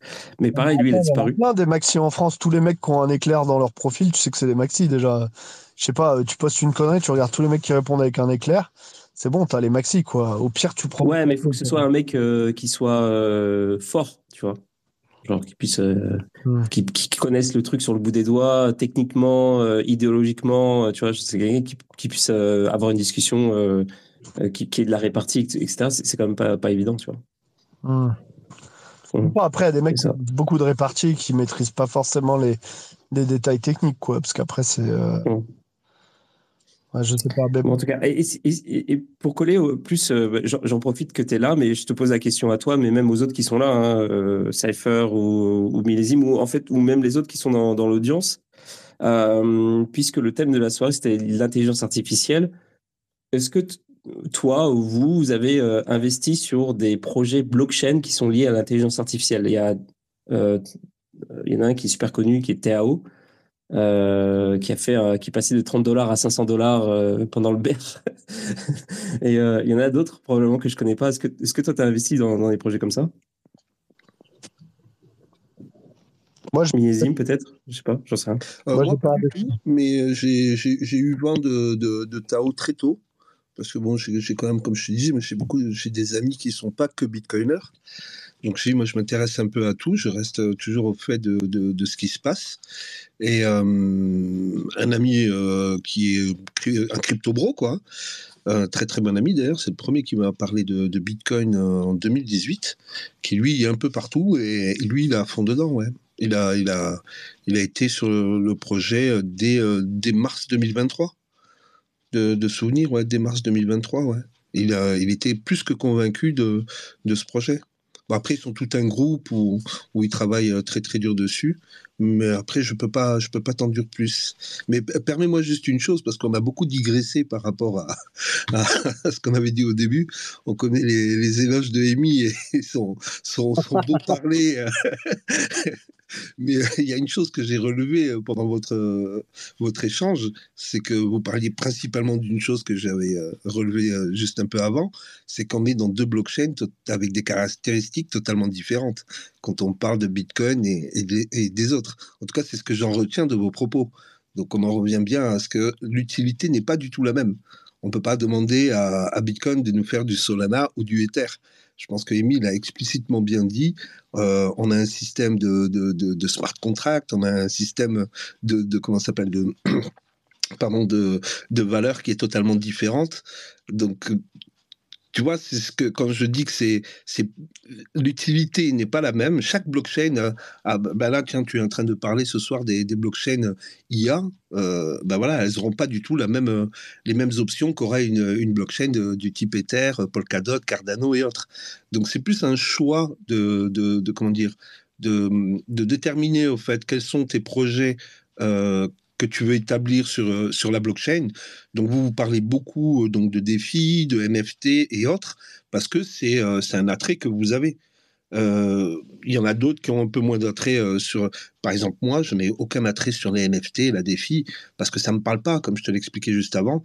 Donc c'est pour ça que mon choix s'est un peu plus dirigé vers, vers une blockchain qui me parle. Donc, je, je, tiens quand même à remettre le doigt sur cet aspect des caractéristiques qui, qui désignent, je pense, la direction que chaque personne prend, en fait. C'est un choix personnel que moi, je, je respecte.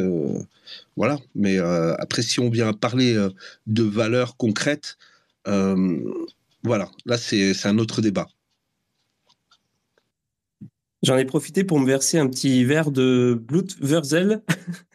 je ne sais pas ce que c'est. C'est une liqueur que j'ai acheté euh, il n'y a pas si longtemps. Et euh, c'est euh, un alcool allemand. Donc il y a plein de trucs écrits sur la bouteille. Je capte rien ce qui est écrit. C'est un alcool à, à 50%. Donc ça rigole pas. C'est très très très sucré. Et la prochaine fois, Amy, qu'on se voit, je t'amènerai une bouteille pour, pour que tu puisses. Tu, tu, essayes de justifier les propos incohérents d'avant avec l'alcool?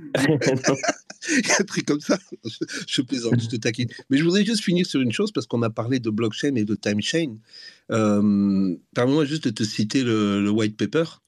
Il s'avère que rien que sur la première page du white paper de, Bitcoin, tu as deux fois le mot time, timestamp tu vas sur la deuxième page, tu l'as près de six fois, et ainsi de suite. Tu as même un article, l'article numéro 3, timestamp server, qui dit ce que ça veut dire. Donc timestamp, ce qui veut dire en français horodatage.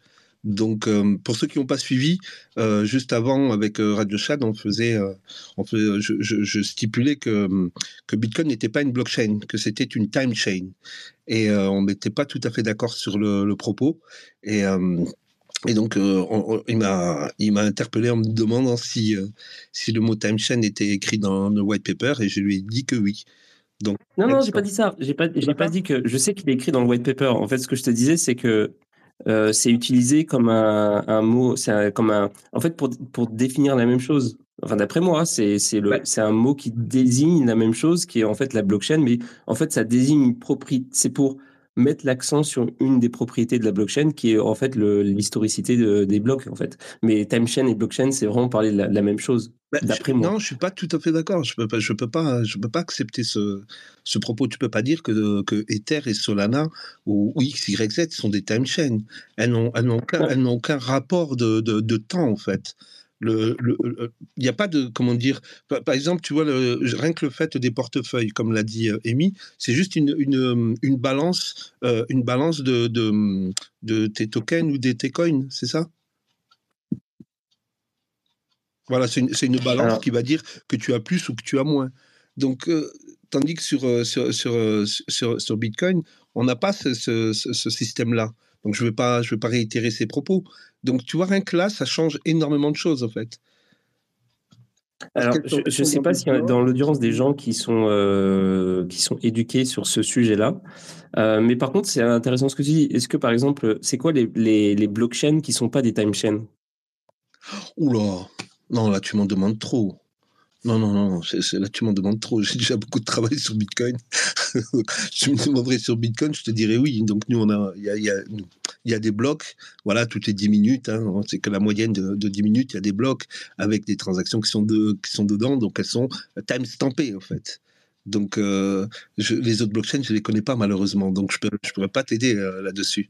Donc mmh. rien que rien que là, je pense que c'est aussi pour ça qu'on y tient en tant que bitcoiner de parler de time chain, parce que cet datage qui est stipulé maintes et maintes fois dans le, dans le white paper prend tout son sens. Je veux dire, s'il l'avait dit qu'une seule fois, ça irait, mais il commence d'entrer dès la première page à le dire deux fois et de le dire six fois sur la, de, la, la même sept fois pardon sur la deuxième page. Donc, je pense pas que ça a été anodin de la part de, Satoshi de, de bien parler de timestamp, enfin, d'eurodatage. Donc c'est pour ça que je n'arrive pas à trouver. Euh, d'ailleurs, je remercie Amy. Hein, je vais aller lire quand même le, white paper de Ether. C'est une chose que je n'ai pas faite. Et euh, je pense que c'est une, grosse négligence. Et je vais essayer de, comparer ça. Et si un autre jour, je prendrai le temps de, si j'arrive à trouver quoi que ce soit, ben, de t'en informer. Amy, euh, vu que tu es de retour, c'est quoi ton, ta take là-dessus? Genre blockchain versus time chain. Est-ce qu'il y a des blockchains qui ne sont pas des time chains? Voilà, oh putain, tu me prends. Euh... Attends, je n'ai pas écouté tout le débat. Non, mais oui, bah, Time Chain, c'est un gros débat, mais Time Chain, on pourrait dire qu'elle est vraiment, euh, vraiment, vraiment fiable. Moi, j'aime bien, en fait, c'est une analogie que je fais moi-même, hein, je sais pas si d'autres le font. je trouve qu'effectivement, Proof of Work, tu as une plus grande preuve de la temporalité, etc. Je te donne un exemple. Imagine, tu es sur une, île déserte. On t'envoie un bloc Bitcoin, on te dit voilà, tu as le bloc Bitcoin de maintenant, il n'y a plus personne qui te parle pendant trois mois. Et il y a un mec qui revient, il te dit tiens, ça c'est la blockchain euh, trois mois plus tard. Bon, en fait, si c'est Bitcoin, tu peux relativement vérifier. Parce que tu vois que, OK, les mecs, ils ont miné 300 blocs, la difficulté, elle était énorme. Donc, ça a l'air fiable. Et en fait, dès que tu es dans une blockchain proof of stake, tu es tout seul sur ton île déserte, tu un mec qui t'amène un bloc trois mois plus tard et il te dit, regarde, c'est la blockchain. Proof of stake, en fait, il aurait pu te sortir n'importe quelle blockchain bullshit. Parce qu'en fait, en proof of stake, tu peux pas du tout vérifier qu'il y a de l'énergie qui a été dépensée. Donc, tu pourrais manipuler la blockchain comme tu veux. Mais en pratique, proof of stake, ça marche quand même. Parce qu'en pratique, tu es tout le temps online et du coup, tu peux pas vraiment faire euh, toutes les attaques qui existent sur, euh, sur le proof of stake, genre le long range attack. Enfin, tu vois, il y a plein d'attaques en fait qui fonctionnent si tu perds un peu ta connexion au network. Mais si tu considères que la, que tu es connecté et que la, la, connectivité au network, elle reste, c'est-à-dire, je sais pas, imagine, tu as un réseau de peer-to-peer de, de, de, nos Ethereum qui sont relativement connectés, c'est quasiment impossible d'attaquer le proof of stake si tu pars de cette hypothèse. Mais proof of work, c'est infiniment plus, plus fort parce qu'en fait, tu pourrais même avoir du proof of work à la Bitcoin qui fonctionne en mode Mad Max. Imagine, tu es dans Mad Max, genre des mecs qui vont avec des motos sur le dos, ils ramènent un bloc dans une autre ville à 300 km en mode bon, bah, cette semaine, nous, on s'est occupé de miner les blocs, on a dépensé beaucoup d'énergie, bah, ça pourrait marcher. Certes, tu pourrais vérifier qu'il y a de l'énergie qui a été dépensée pour créer le bloc et tout. Mais tu vois, dans des, dans des contextes extrêmes comme ça, le proof of stake, ça pourrait pas du tout marcher. Donc, clairement, le proof of work, c'est beaucoup plus fort parce que tu pourrais vraiment le faire marcher dans des, scénarios complètement débiles où, tu vois les blocs qui mettent trois jours à se propager à tour de rôle les villes elles disent allez pendant du lundi au jeudi c'est nous qui minons les blocs et ça fonctionnerait tu vois. Tu pourrais vérifier que la, ville a vraiment dépensé l'énergie et tout. Et donc euh, ouais proof of work c'est ultra fort. Ça résiste limite proof of work c'est de résistance nucléaire tu vois. Ça pourrait fonctionner avec des générateurs euh, dans un monde à la Mad Max où les mecs qui s'envoient les blocs à coups de pigeons voyageurs et tout tu vois euh, proof of work, proof of stake, non. Proof of stake, n'importe qui pourrait frauder et créer des blockchains de nulle part dans sa chambre euh, en full fraude. Et proof of work, de ce point de vue-là, est plus fort. Mais après, dans la vie de tous les jours, est-ce que tu as besoin du niveau de résilience et de supériorité? Ça qui est marrant, en fait, de proof of work, c'est demain, imagine, l'humanité disparaît. Il y a un gros nuke, tous les humains, ils sont morts, c'est fini de la civilisation humaine. Des, des, des aliens, ils découvrent la planète Terre, ils regardent des blockchains, ils découvrent euh, Ethereum, ils disent bon, enfin tu vois, non, mettons qu'Ethereum a toujours été proof of stake, ils disent ouais bon, whatever, il y a des mecs qui nous ont dit que ça c'est le vrai bloc, ok. Par contre, ils regardent la blockchain Bitcoin, ils peuvent faire waouh, il y a eu tant de millions de hash, tant de milliards de milliards de milliards de hash qui ont été dépensés pour la créer. C'est-à-dire qu'en fait, tu as une vraie preuve mathématique indépendante. Du, tu vois, c'est une preuve dans l'absolu. C'est-à-dire, tu je sais pas, demain on découvre une civilisation alien, on voit une blockchain comme Bitcoin, mais avec dix fois plus de puissance de hash on se dit, ouais, les mecs étaient balèzes, ils arrivaient à créer tant de milliards de milliards de hash. Tu vois, Proof of Work a une force qui est, qui est absolue, que n'a pas Proof of Stake. Proof of Stake, c'est juste, on dit, bah, toi, Radio Chat, tu vas faire le bloc le lundi, demain, c'est Miles, après, c'est moi. Ça fonctionne. Mais après, dans la vie de tous les jours et pour faire des smart contracts et tout, la question, c'est, voilà, t'as besoin juste. Donc, j'aime bien les deux, tu vois. C'est vrai que Bitcoin, c'est un côté magnifique en mode, euh, Ouais, Bitcoin, ça résiste à tout. Ça, ça résiste à des fonctionnements complètement débiles. Tu vois, si demain c'est Mad Max et euh, chaque ville peut discuter qu'avec la ville de son voisin et ça met une journée de communiquer d'un un. Proof of stake, c'est fini, ça fonctionne plus. Mon téléphone va s'éteindre, j'ai plus de batterie, donc euh, voilà, ça va être fini mes interventions. C'est pas plus mal, parce que comme ça, je vais sauvegarder mon couple. Alors après, mon, mon couple, il résiste à tout, vous savez. On a passé des épreuves plus difficiles, tu vois. Qu'est-ce que c'est qu'une coupure de téléphone par rapport à par rapport à des choses que je ne pourrais pas dire? Quoi? T'as une relation, euh, as une relation qui est proof of work, qui est basée sur euh, l'énergie et pas sur euh, des trucs comme, je sais pas, le stacking, comme sur la valeur. je sais pas. J'essaie de trouver un truc intelligent à dire, mais c'est pas marché. Mais ouais. Ok, bah écoute, bah merci d'être venu, c'était cool. Et puis, bah, bonne Saint-Valentin, hein. profite bien. Et là, on n'entend plus, son téléphone est mort. Moi, je pense qu'il a, il a bien expliqué. Hein. Donc, ouais, donc on a cette, euh, on a cette caractéristique qui, qui, qui n'est pas sur toutes les autres blockchains et c'est une caractéristique qu'on doit prendre en compte. Après, euh, ça, ça, reste. Mais le pire, c'est que hein. le truc de la time chain, j'avais déjà parlé de ce truc-là dans une émission, mais je me souviens plus du tout. J'avais fait un mini truc et puis, euh, mais du coup, j'ai envie de revenir euh, dessus un jour pour pour pour poser les termes et avoir une réponse plus ou moins définitive sur la question parce que c'est intéressant. C'est un débat sémantique. C'est un débat sémantique sur sur les white papers et de ce que ce que ça a voulu ce qu'a voulu nous, nous, nous, nous, faire, euh, nous faire comprendre ben, l'auteur du white paper. Donc euh, après, c'est chacun un peu peut l'interpréter comme, comme, il veut, mais je pense que timestamp veut dire ce que ça veut dire. Quand on parle d'eurodatage, on parle de temps. Donc euh, je, moi, j'invente rien. Je pense que le mot, il est là. Je pense qu'on peut aller chercher aussi bien sa, son étymologie, mais je pense que quand il est autant relevé sur le white paper, c'est qu'il a son importance. Je, reste persuadé de mmh. ça. En tout cas, euh, ce soir, c'est euh, la Saint-Valentin et nous, on fête euh, notre relation d'amour avec Satoshi Nakamoto. Et, et, comme ça, en disant ça, j'entretiens le, le délire de Blast qui, qui, ont fait une vidéo il y a pas longtemps que je vais peut-être tenter de. Je vais peut-être tenter de faire une émission là-dessus où ils ont encore fait une émission sur un reportage sur, sur Bitcoin en disant que c'était un culte et, euh, je trouve ça très drôle. Je, pense qu'il y, y, y, a des choses à dire là-dessus. Il y, a Bitloading qui dit le papier Yellow Ethereum est complexe, mais littéralement, comme disait l'autre, exceptionnel.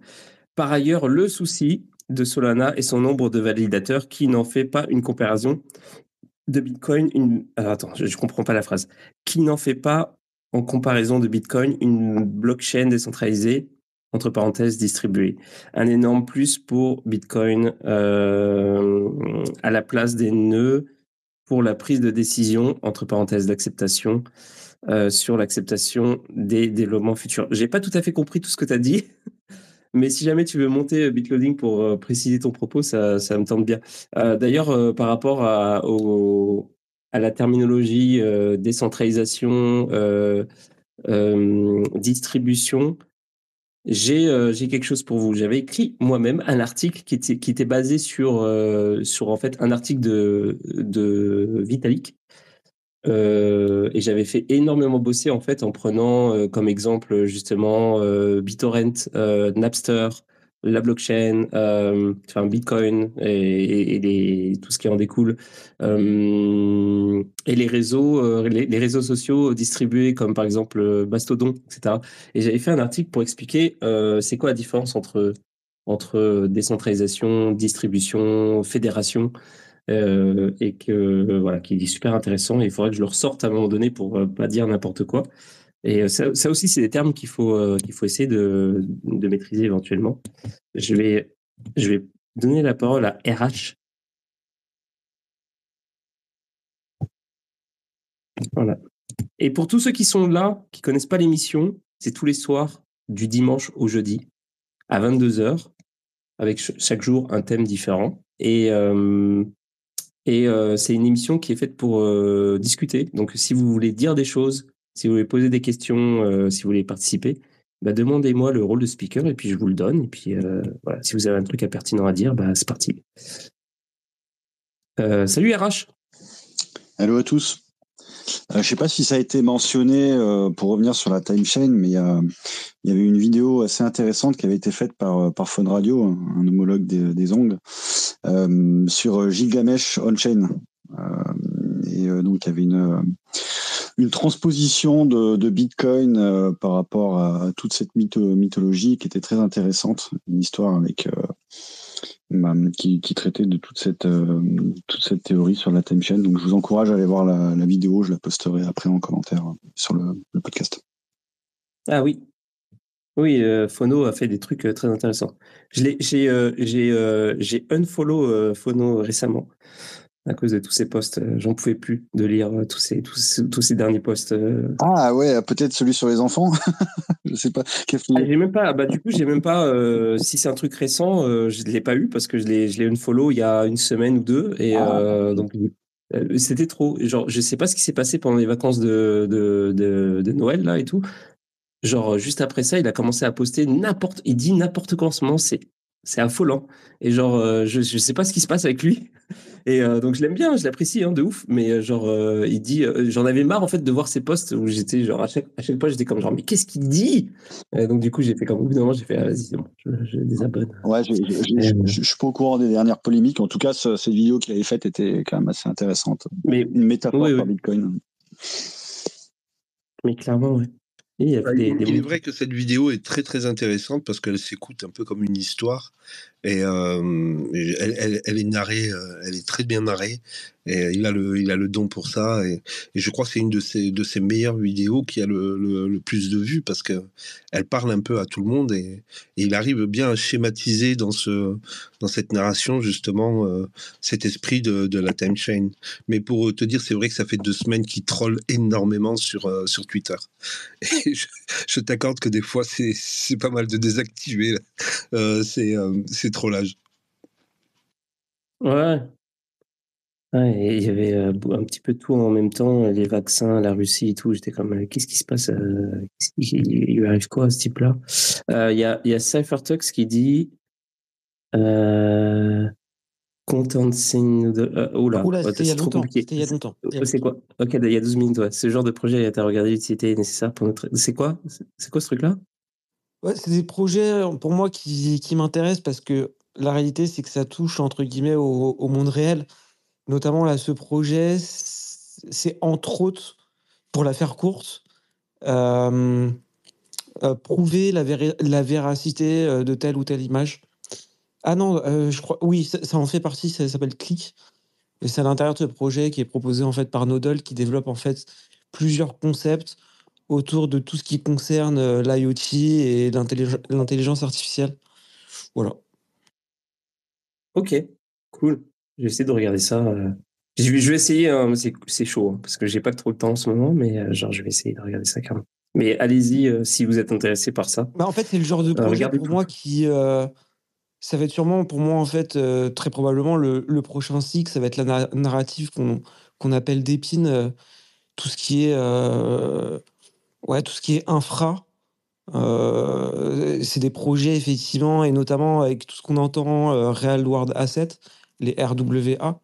C'est des choses, euh, en réalité, je pense qu'on va entendre de plus en plus parler.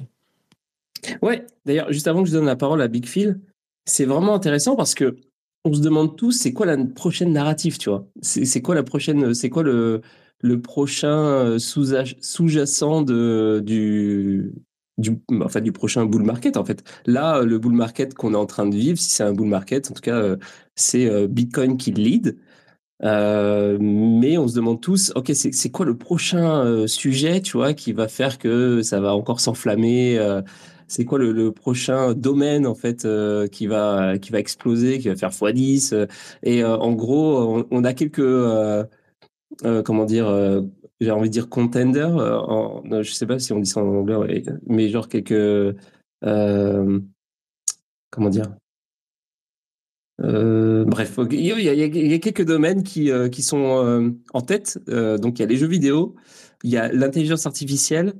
Et, et toi, tu dis, il y a quoi C'est quoi l'autre? Bah, en fait, c'est tout ce qui concerne la partie euh, d'épine, dont en fait l'objectif principal, ça vise à en fait euh, décentraliser, distribuer euh, des infrastructures euh, physiques. Donc, tu as pas mal de Ah oui, projets qui s'intègrent effectivement. dans cette dynamique.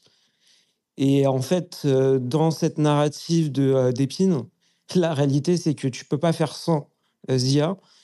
Et, euh, et l'IoT est fortement euh, représenté. Alors, c'est pas forcément et uniquement l'IoT, bien évidemment. C'est un peu plus vaste. Euh, mais voilà. J'espère. J'espère que l'IoT va, va, va, va prendre à un moment donné parce que ça fait euh, des années qu'on nous, on nous dit que l'IoT, c'est. euh, prometteur et tout. Euh, moi, j'étais à fond, j'étais super enthousiaste par rapport à Helium, qui est genre comme totalement un projet blockchain IoT. Et euh, en plus, pour moi, c'était super solide parce qu'il y avait euh, une vraie communauté de développeurs, une vraie communauté de pour les nodes, etc. De gens qui achètent du matériel parce que comme c'est de l'IoT, euh, en fait, l'idée c'était que les gens créent des nodes physiques avec des antennes, etc. Mais Donc pour moi, c'était genre mais- hyper solide. Mais c'est marrant Et ça pas pris. Mais c'est marrant parce que là, tu parles de, de Node. Et en fait, la personne que j'ai indiquée dans mon commentaire, c'est Elliot, c'est un Français. Il participe du coup à, au développement en fait de Nodle. Et lui, sa vision, en gros, pour la faire courte, c'est que chacun aujourd'hui dispose d'un d'un téléphone portable. Et du coup, chacun peut être un nœud du réseau. Carrément. Voilà. c'est pour ça qu'il faut vraiment creuser euh, que vraiment le côté technique et la vision. C'est vraiment ce qui est, ce qui est le plus important. Et en fait, avec cette, euh, cette idée-là, justement, de euh, d'être un node par le fait d'avoir du matériel, ça sera, c'est très proche de l'idéologie de Bitcoin finalement, par rapport à ce qu'on venait de dire justement, proof of work versus proof of stake. Être un node de, de par le, matériel qu'on possède euh, et euh, genre éventuellement du matériel qu'on, du, hardware qu'on met à disposition des autres, c'est quelque chose de hyper concret en fait. Et euh, effectivement, le, l'idée de qu'on puisse être un node parce qu'on a un téléphone ou parce qu'on a un disque dur, etc. c'est c'est un truc. Je pense que c'est aussi un truc. ouais, effectivement, c'est, ça, va être un truc dans, dans le futur qui va qui va beaucoup fonctionner. Mais quand, comment, euh, c'est la question quoi. Euh, oui, Big Phil, ça va? Oui, bonjour, bonsoir à tout le monde. Je voulais juste signaler euh, par rapport au timestamp, quand on regarde le white paper sur Bitcoin évidemment, la deuxième référence, donc Designing a Secure Timestamping Service with Minimal Trust Requirements, c'est super intéressant. ce que j'avais à dire. J'ai pas compris.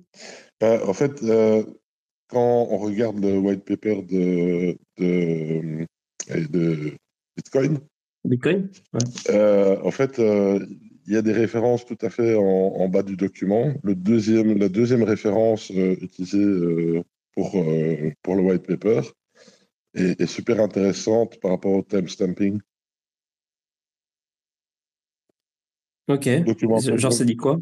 Euh, en fait, c'est toute la, c'est, toute la réflexion théorique par rapport au, à la manière dont le, le timestamp dans, euh, dans Bitcoin, pas que dans Bitcoin, mais la, base en tout, qui, a servi à Nakamoto pour euh, aller créer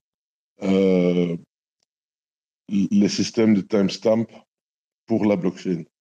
Mais clairement, ça indique aussi qu'ils voient les deux comme étant séparés, mais l'un est nécessaire pour l'autre. Euh... J'essaie pas d'être euh, une bitch. Hein. Je, je, vraiment, j'ai pas compris ce que c'est. Je vais, je, je, vais essayer, si tu, si tu me permets, euh, Big Phil, hein, et tu, me, ouais, tu, me, corrigeras hein, si j'ai tort.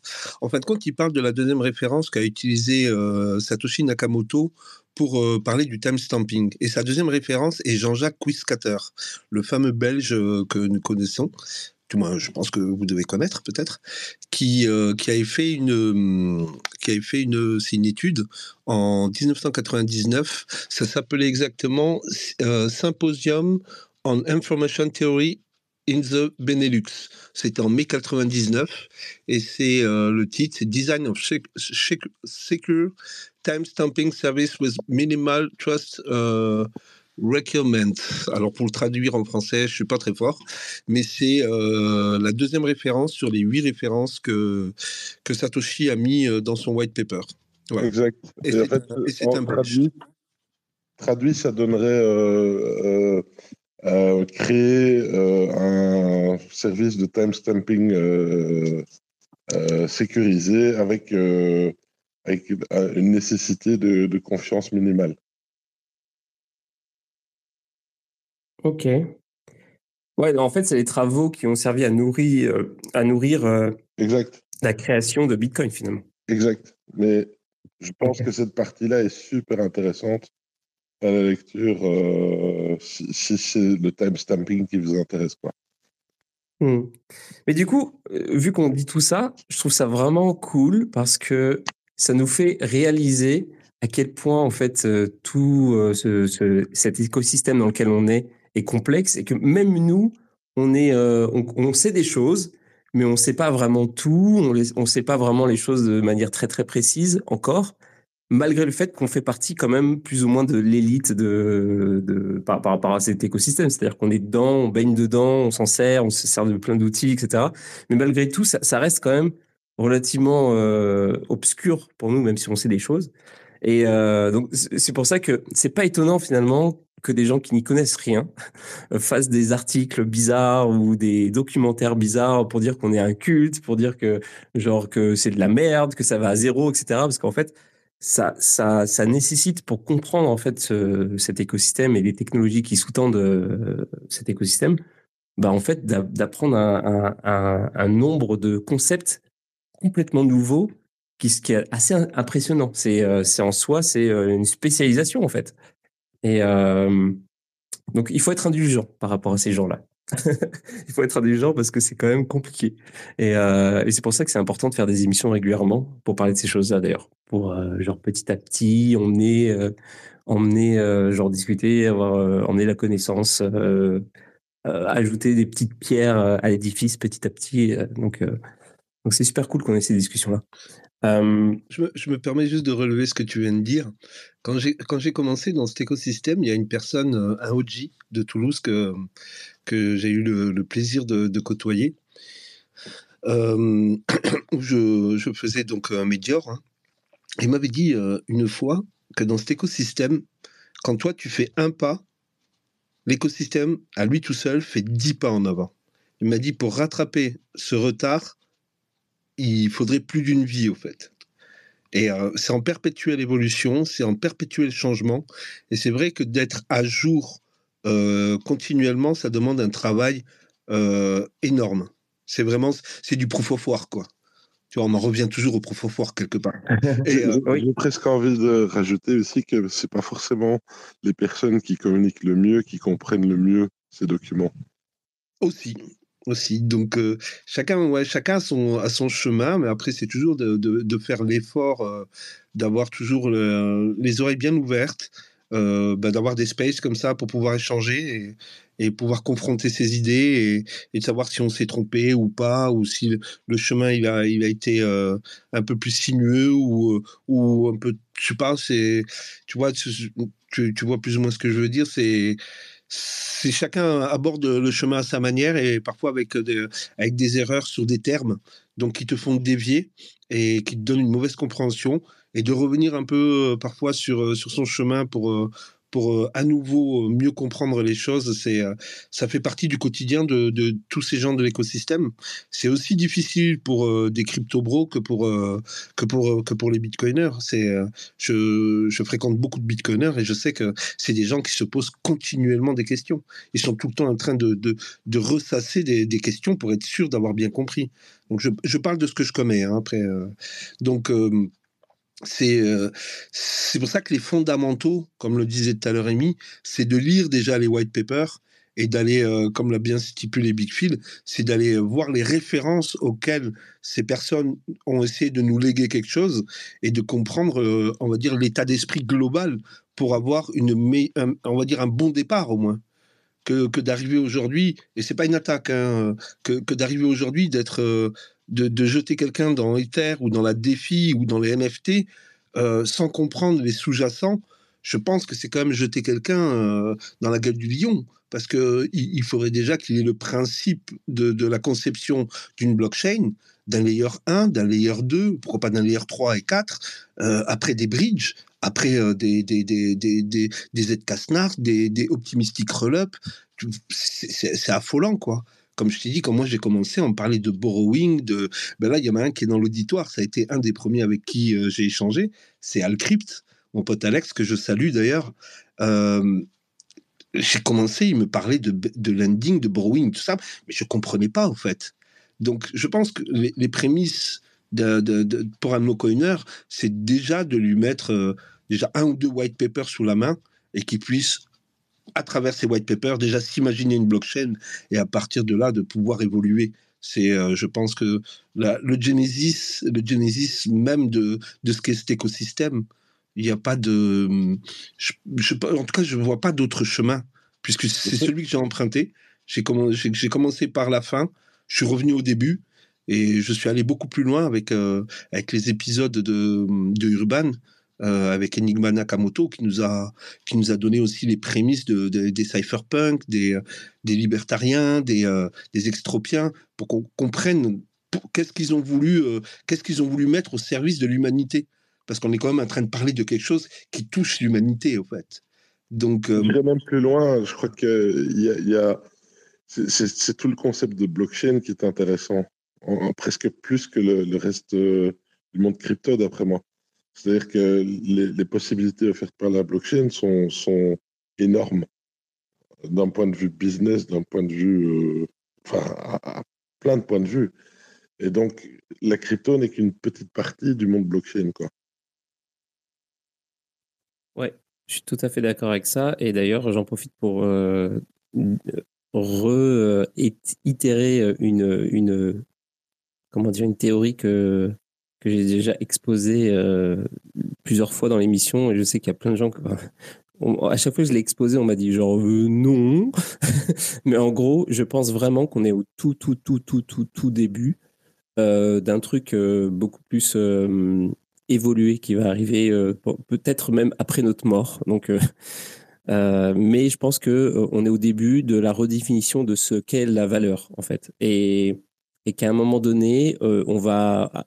Parce qu'en ce moment, définit, aujourd'hui, on définit la valeur avec, avec bah, d'une manière très simple. En fait, on a la monnaie et puis tout, tout est. en fait, on, définit la valeur des choses de la même manière. C'est-à-dire, on, définit le prix du pain de la même manière qu'on définit le prix d'un avion. C'est la même monnaie, c'est les mêmes. Euh, et même s'il y a plusieurs monnaies différentes, on échange les monnaies entre elles. Et puis, euh, au final, c'est exactement la même chose, alors que c'est pas du tout des objets de, qui, ont les mêmes propriétés, qui ont la même durée dans le temps, qui ont la même utilisation, etc. Et je pense que les cryptos, euh, et c'est pour ça que je j'aime pas trop l'idée du maximalisme, parce qu'en fait, je pense qu'il y a vraiment.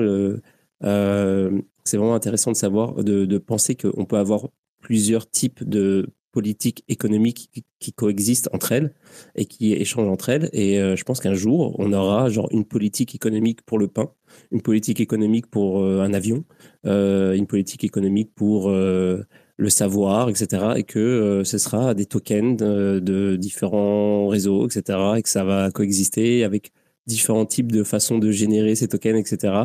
Et que peut-être que Bitcoin aura une place majeure dans ce truc-là mais euh, que euh, on est qu'au tout début de l'exploration de ça. Donc c'est pour ça qu'il faut pas trop se plaindre. Euh, et c'est pour ça que j'étais d'accord un petit peu avec le troll de, pour revenir au tout début de l'émission, avec le troll de, d'Amy qui dit ouais, c'est pas si dérangeant que ça, même si ça fait chier que de, se dire oh il y a une blockchain qui s'arrête, mais qui en même temps euh, a d'autres propriétés intéressantes. Euh, en dehors de ça. Euh, on va, on va euh, encore avoir toutes sortes de, surprises et toutes sortes de, mécanismes nouveaux qui vont arriver. Et il faut s'intéresser à ça et voir qu'est-ce qui va émerger et qu'est-ce qui va intégrer nos vies petit à petit sans, sans perdre de vue l'idéologie première qui est en fait bah, faire de sorte qu'on soit un petit peu plus libres les uns les autres. Il y a quelqu'un qui a demandé la parole RH. Ah bah en fait, RH, t'étais euh, étais là, mais t'as disparu et t'es de retour. rebonjour RH. Ouais, rebonjour. Euh, par rapport à tout ça, euh, il y a, je, sais pas, je, pense que pas mal de monde écoute Yorick de Montmine sur cette histoire de, de monnaie et est-ce qu'on peut avoir plusieurs monnaies qui, euh, qui subsistent l'une par rapport à l'autre? Euh, donc dans les éléments de, réponse qui, euh, qui produit, c'est oui, il peut y en avoir, mais que en fin de compte, l'humanité, elle va finir par, par se retourner vers le, vers le moyen d'échange qui va être le plus, le plus efficace et qui va bah, qui va remplir les fonctions de la monnaie attendue euh, le mieux possible. Donc euh, voilà, après spoiler, euh, ce que dit Yorick et, les autres partisans de Bitcoin, c'est que cet objet, l'objet le plus approprié, c'est Bitcoin. Par contre, il y a d'autres fonctionnalités, comme par exemple un ordinateur décentralisé, que Bitcoin aujourd'hui n'est pas en capacité de faire, et que Ethereum ou d'autres blockchains sont, en capacité de, de, en tout cas, d'apporter des solutions. Euh, mais euh, voilà, moi, j'adhère plutôt à ce discours de, de Yuri qui dit que en termes d'efficience monétaire.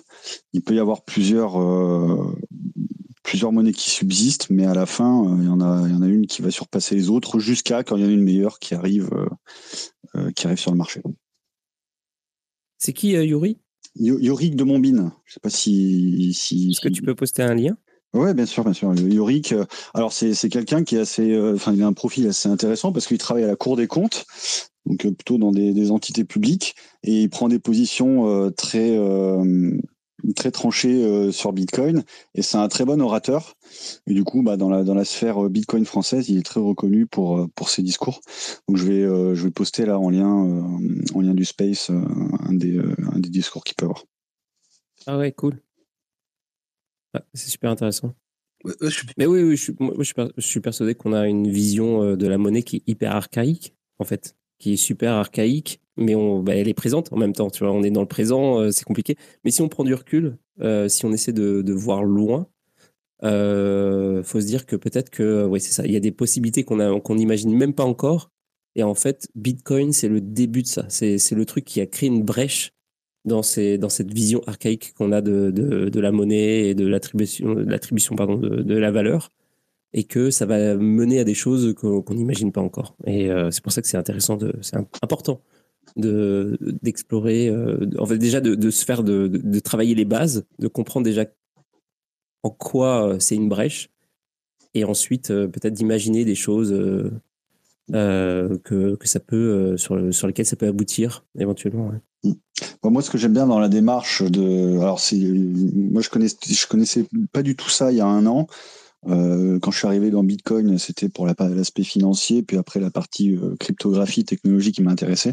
Et là, maintenant, enfin, tout ça m'intéresse, mais euh, c'est vraiment, je suis tombé dans le terrier du lapin de la, théorie monétaire, et j'ai découvert des trucs. Je me serais jamais dit que j'allais m'intéresser à ça. J'ai un peu découvert ça sur Film Bitcoin, et du coup, enfin, j'ai découvert le, courant de pensée libertarien, Rosebar, etc. Donc voilà. Des types de lectures que jamais je me serais, euh, cru euh, découvrir.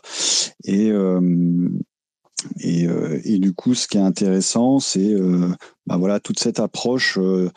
qu'est-ce qui, qu'il y avait à l'origine Pourquoi les, pourquoi les êtres humains ont commencé à, avoir besoin d'une monnaie d'échange par rapport au troc qui n'était pas efficient et tout le cheminement jusqu'aux métaux précieux qui ont été bah, choisis comme étant les plus efficaces pour faire du troc, le, le passage sur des billets parce que c'était compliqué d'échanger de l'or, et puis après, euh, on sait ce qui se passe, hein, l'inflation, etc. Et d'où le, le besoin de, de, de, nouvelles monnaies, Bitcoin, etc.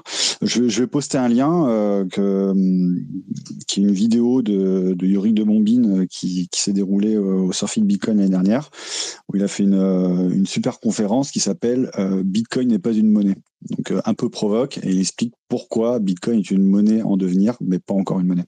Je vous le poste euh, en dessous du space. Ok, merci beaucoup. Et j'en profite pour dire qu'il euh, y a beaucoup de, de, ressources qui ont été postées dans les commentaires, notamment par CypherTux, par Big qui dit pour ceux que le time, timestamping intéresse, donc il cite des auteurs. Euh, T'as qui a posté des liens. Donc, si vous êtes intéressé par ce sujet-là, enfin ces sujets-là, il y a beaucoup de, beaucoup de liens si vous avez du temps euh, pour explorer des choses euh, dans les commentaires. Je vais pas faire, malheureusement, j'ai pas le temps de faire des, des résumés ou des synthèses de, tous ces trucs-là. Donc, il faut vraiment euh, que vous regardiez vous-même dans les commentaires ce, qui, est posté. Et, sauf si quelqu'un a le courage de faire de faire un, récapitulatif, tant mieux. Mais voilà, c'est ça. Si vous êtes intéressé par ces sujets-là, il y, a pas mal de, liens. Euh, je voulais dire aussi, donc c'est ça, dimanche, euh, normalement dimanche c'est la soirée euh, décentralisation, Bitcoin, etc. J'hésite entre deux sujets, je ne sais pas si on pourra pouvoir faire les deux, mais je voulais faire, j'ai un sujet où c'est genre Bitcoin, pourquoi on ne parle pas du prix? Je trouve que c'est un sujet super intéressant, euh, un débat en tout cas intéressant à avoir.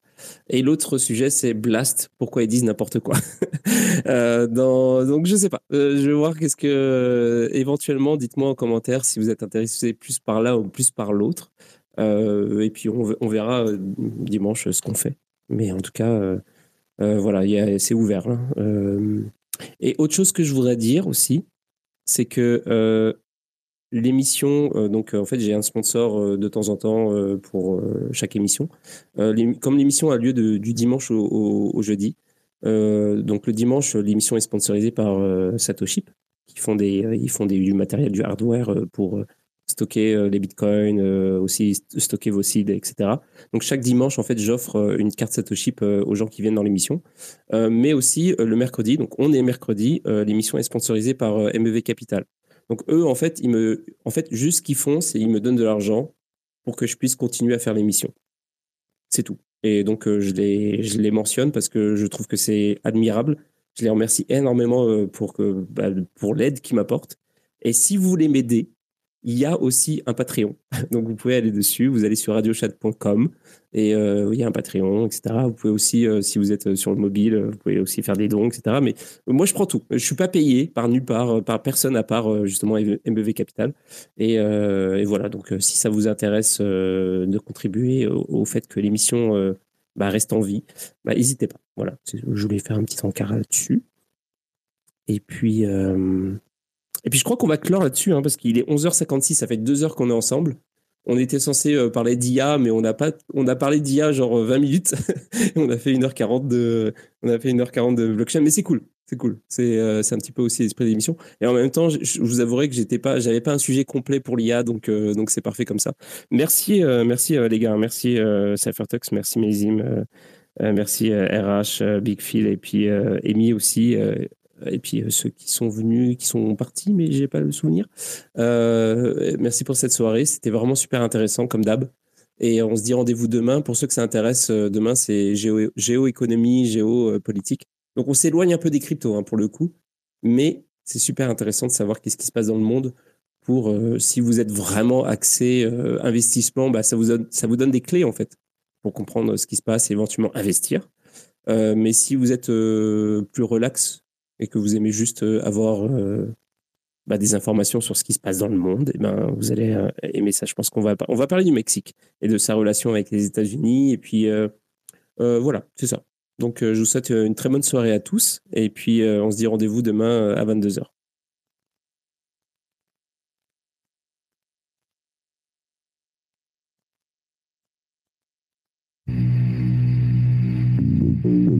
Watch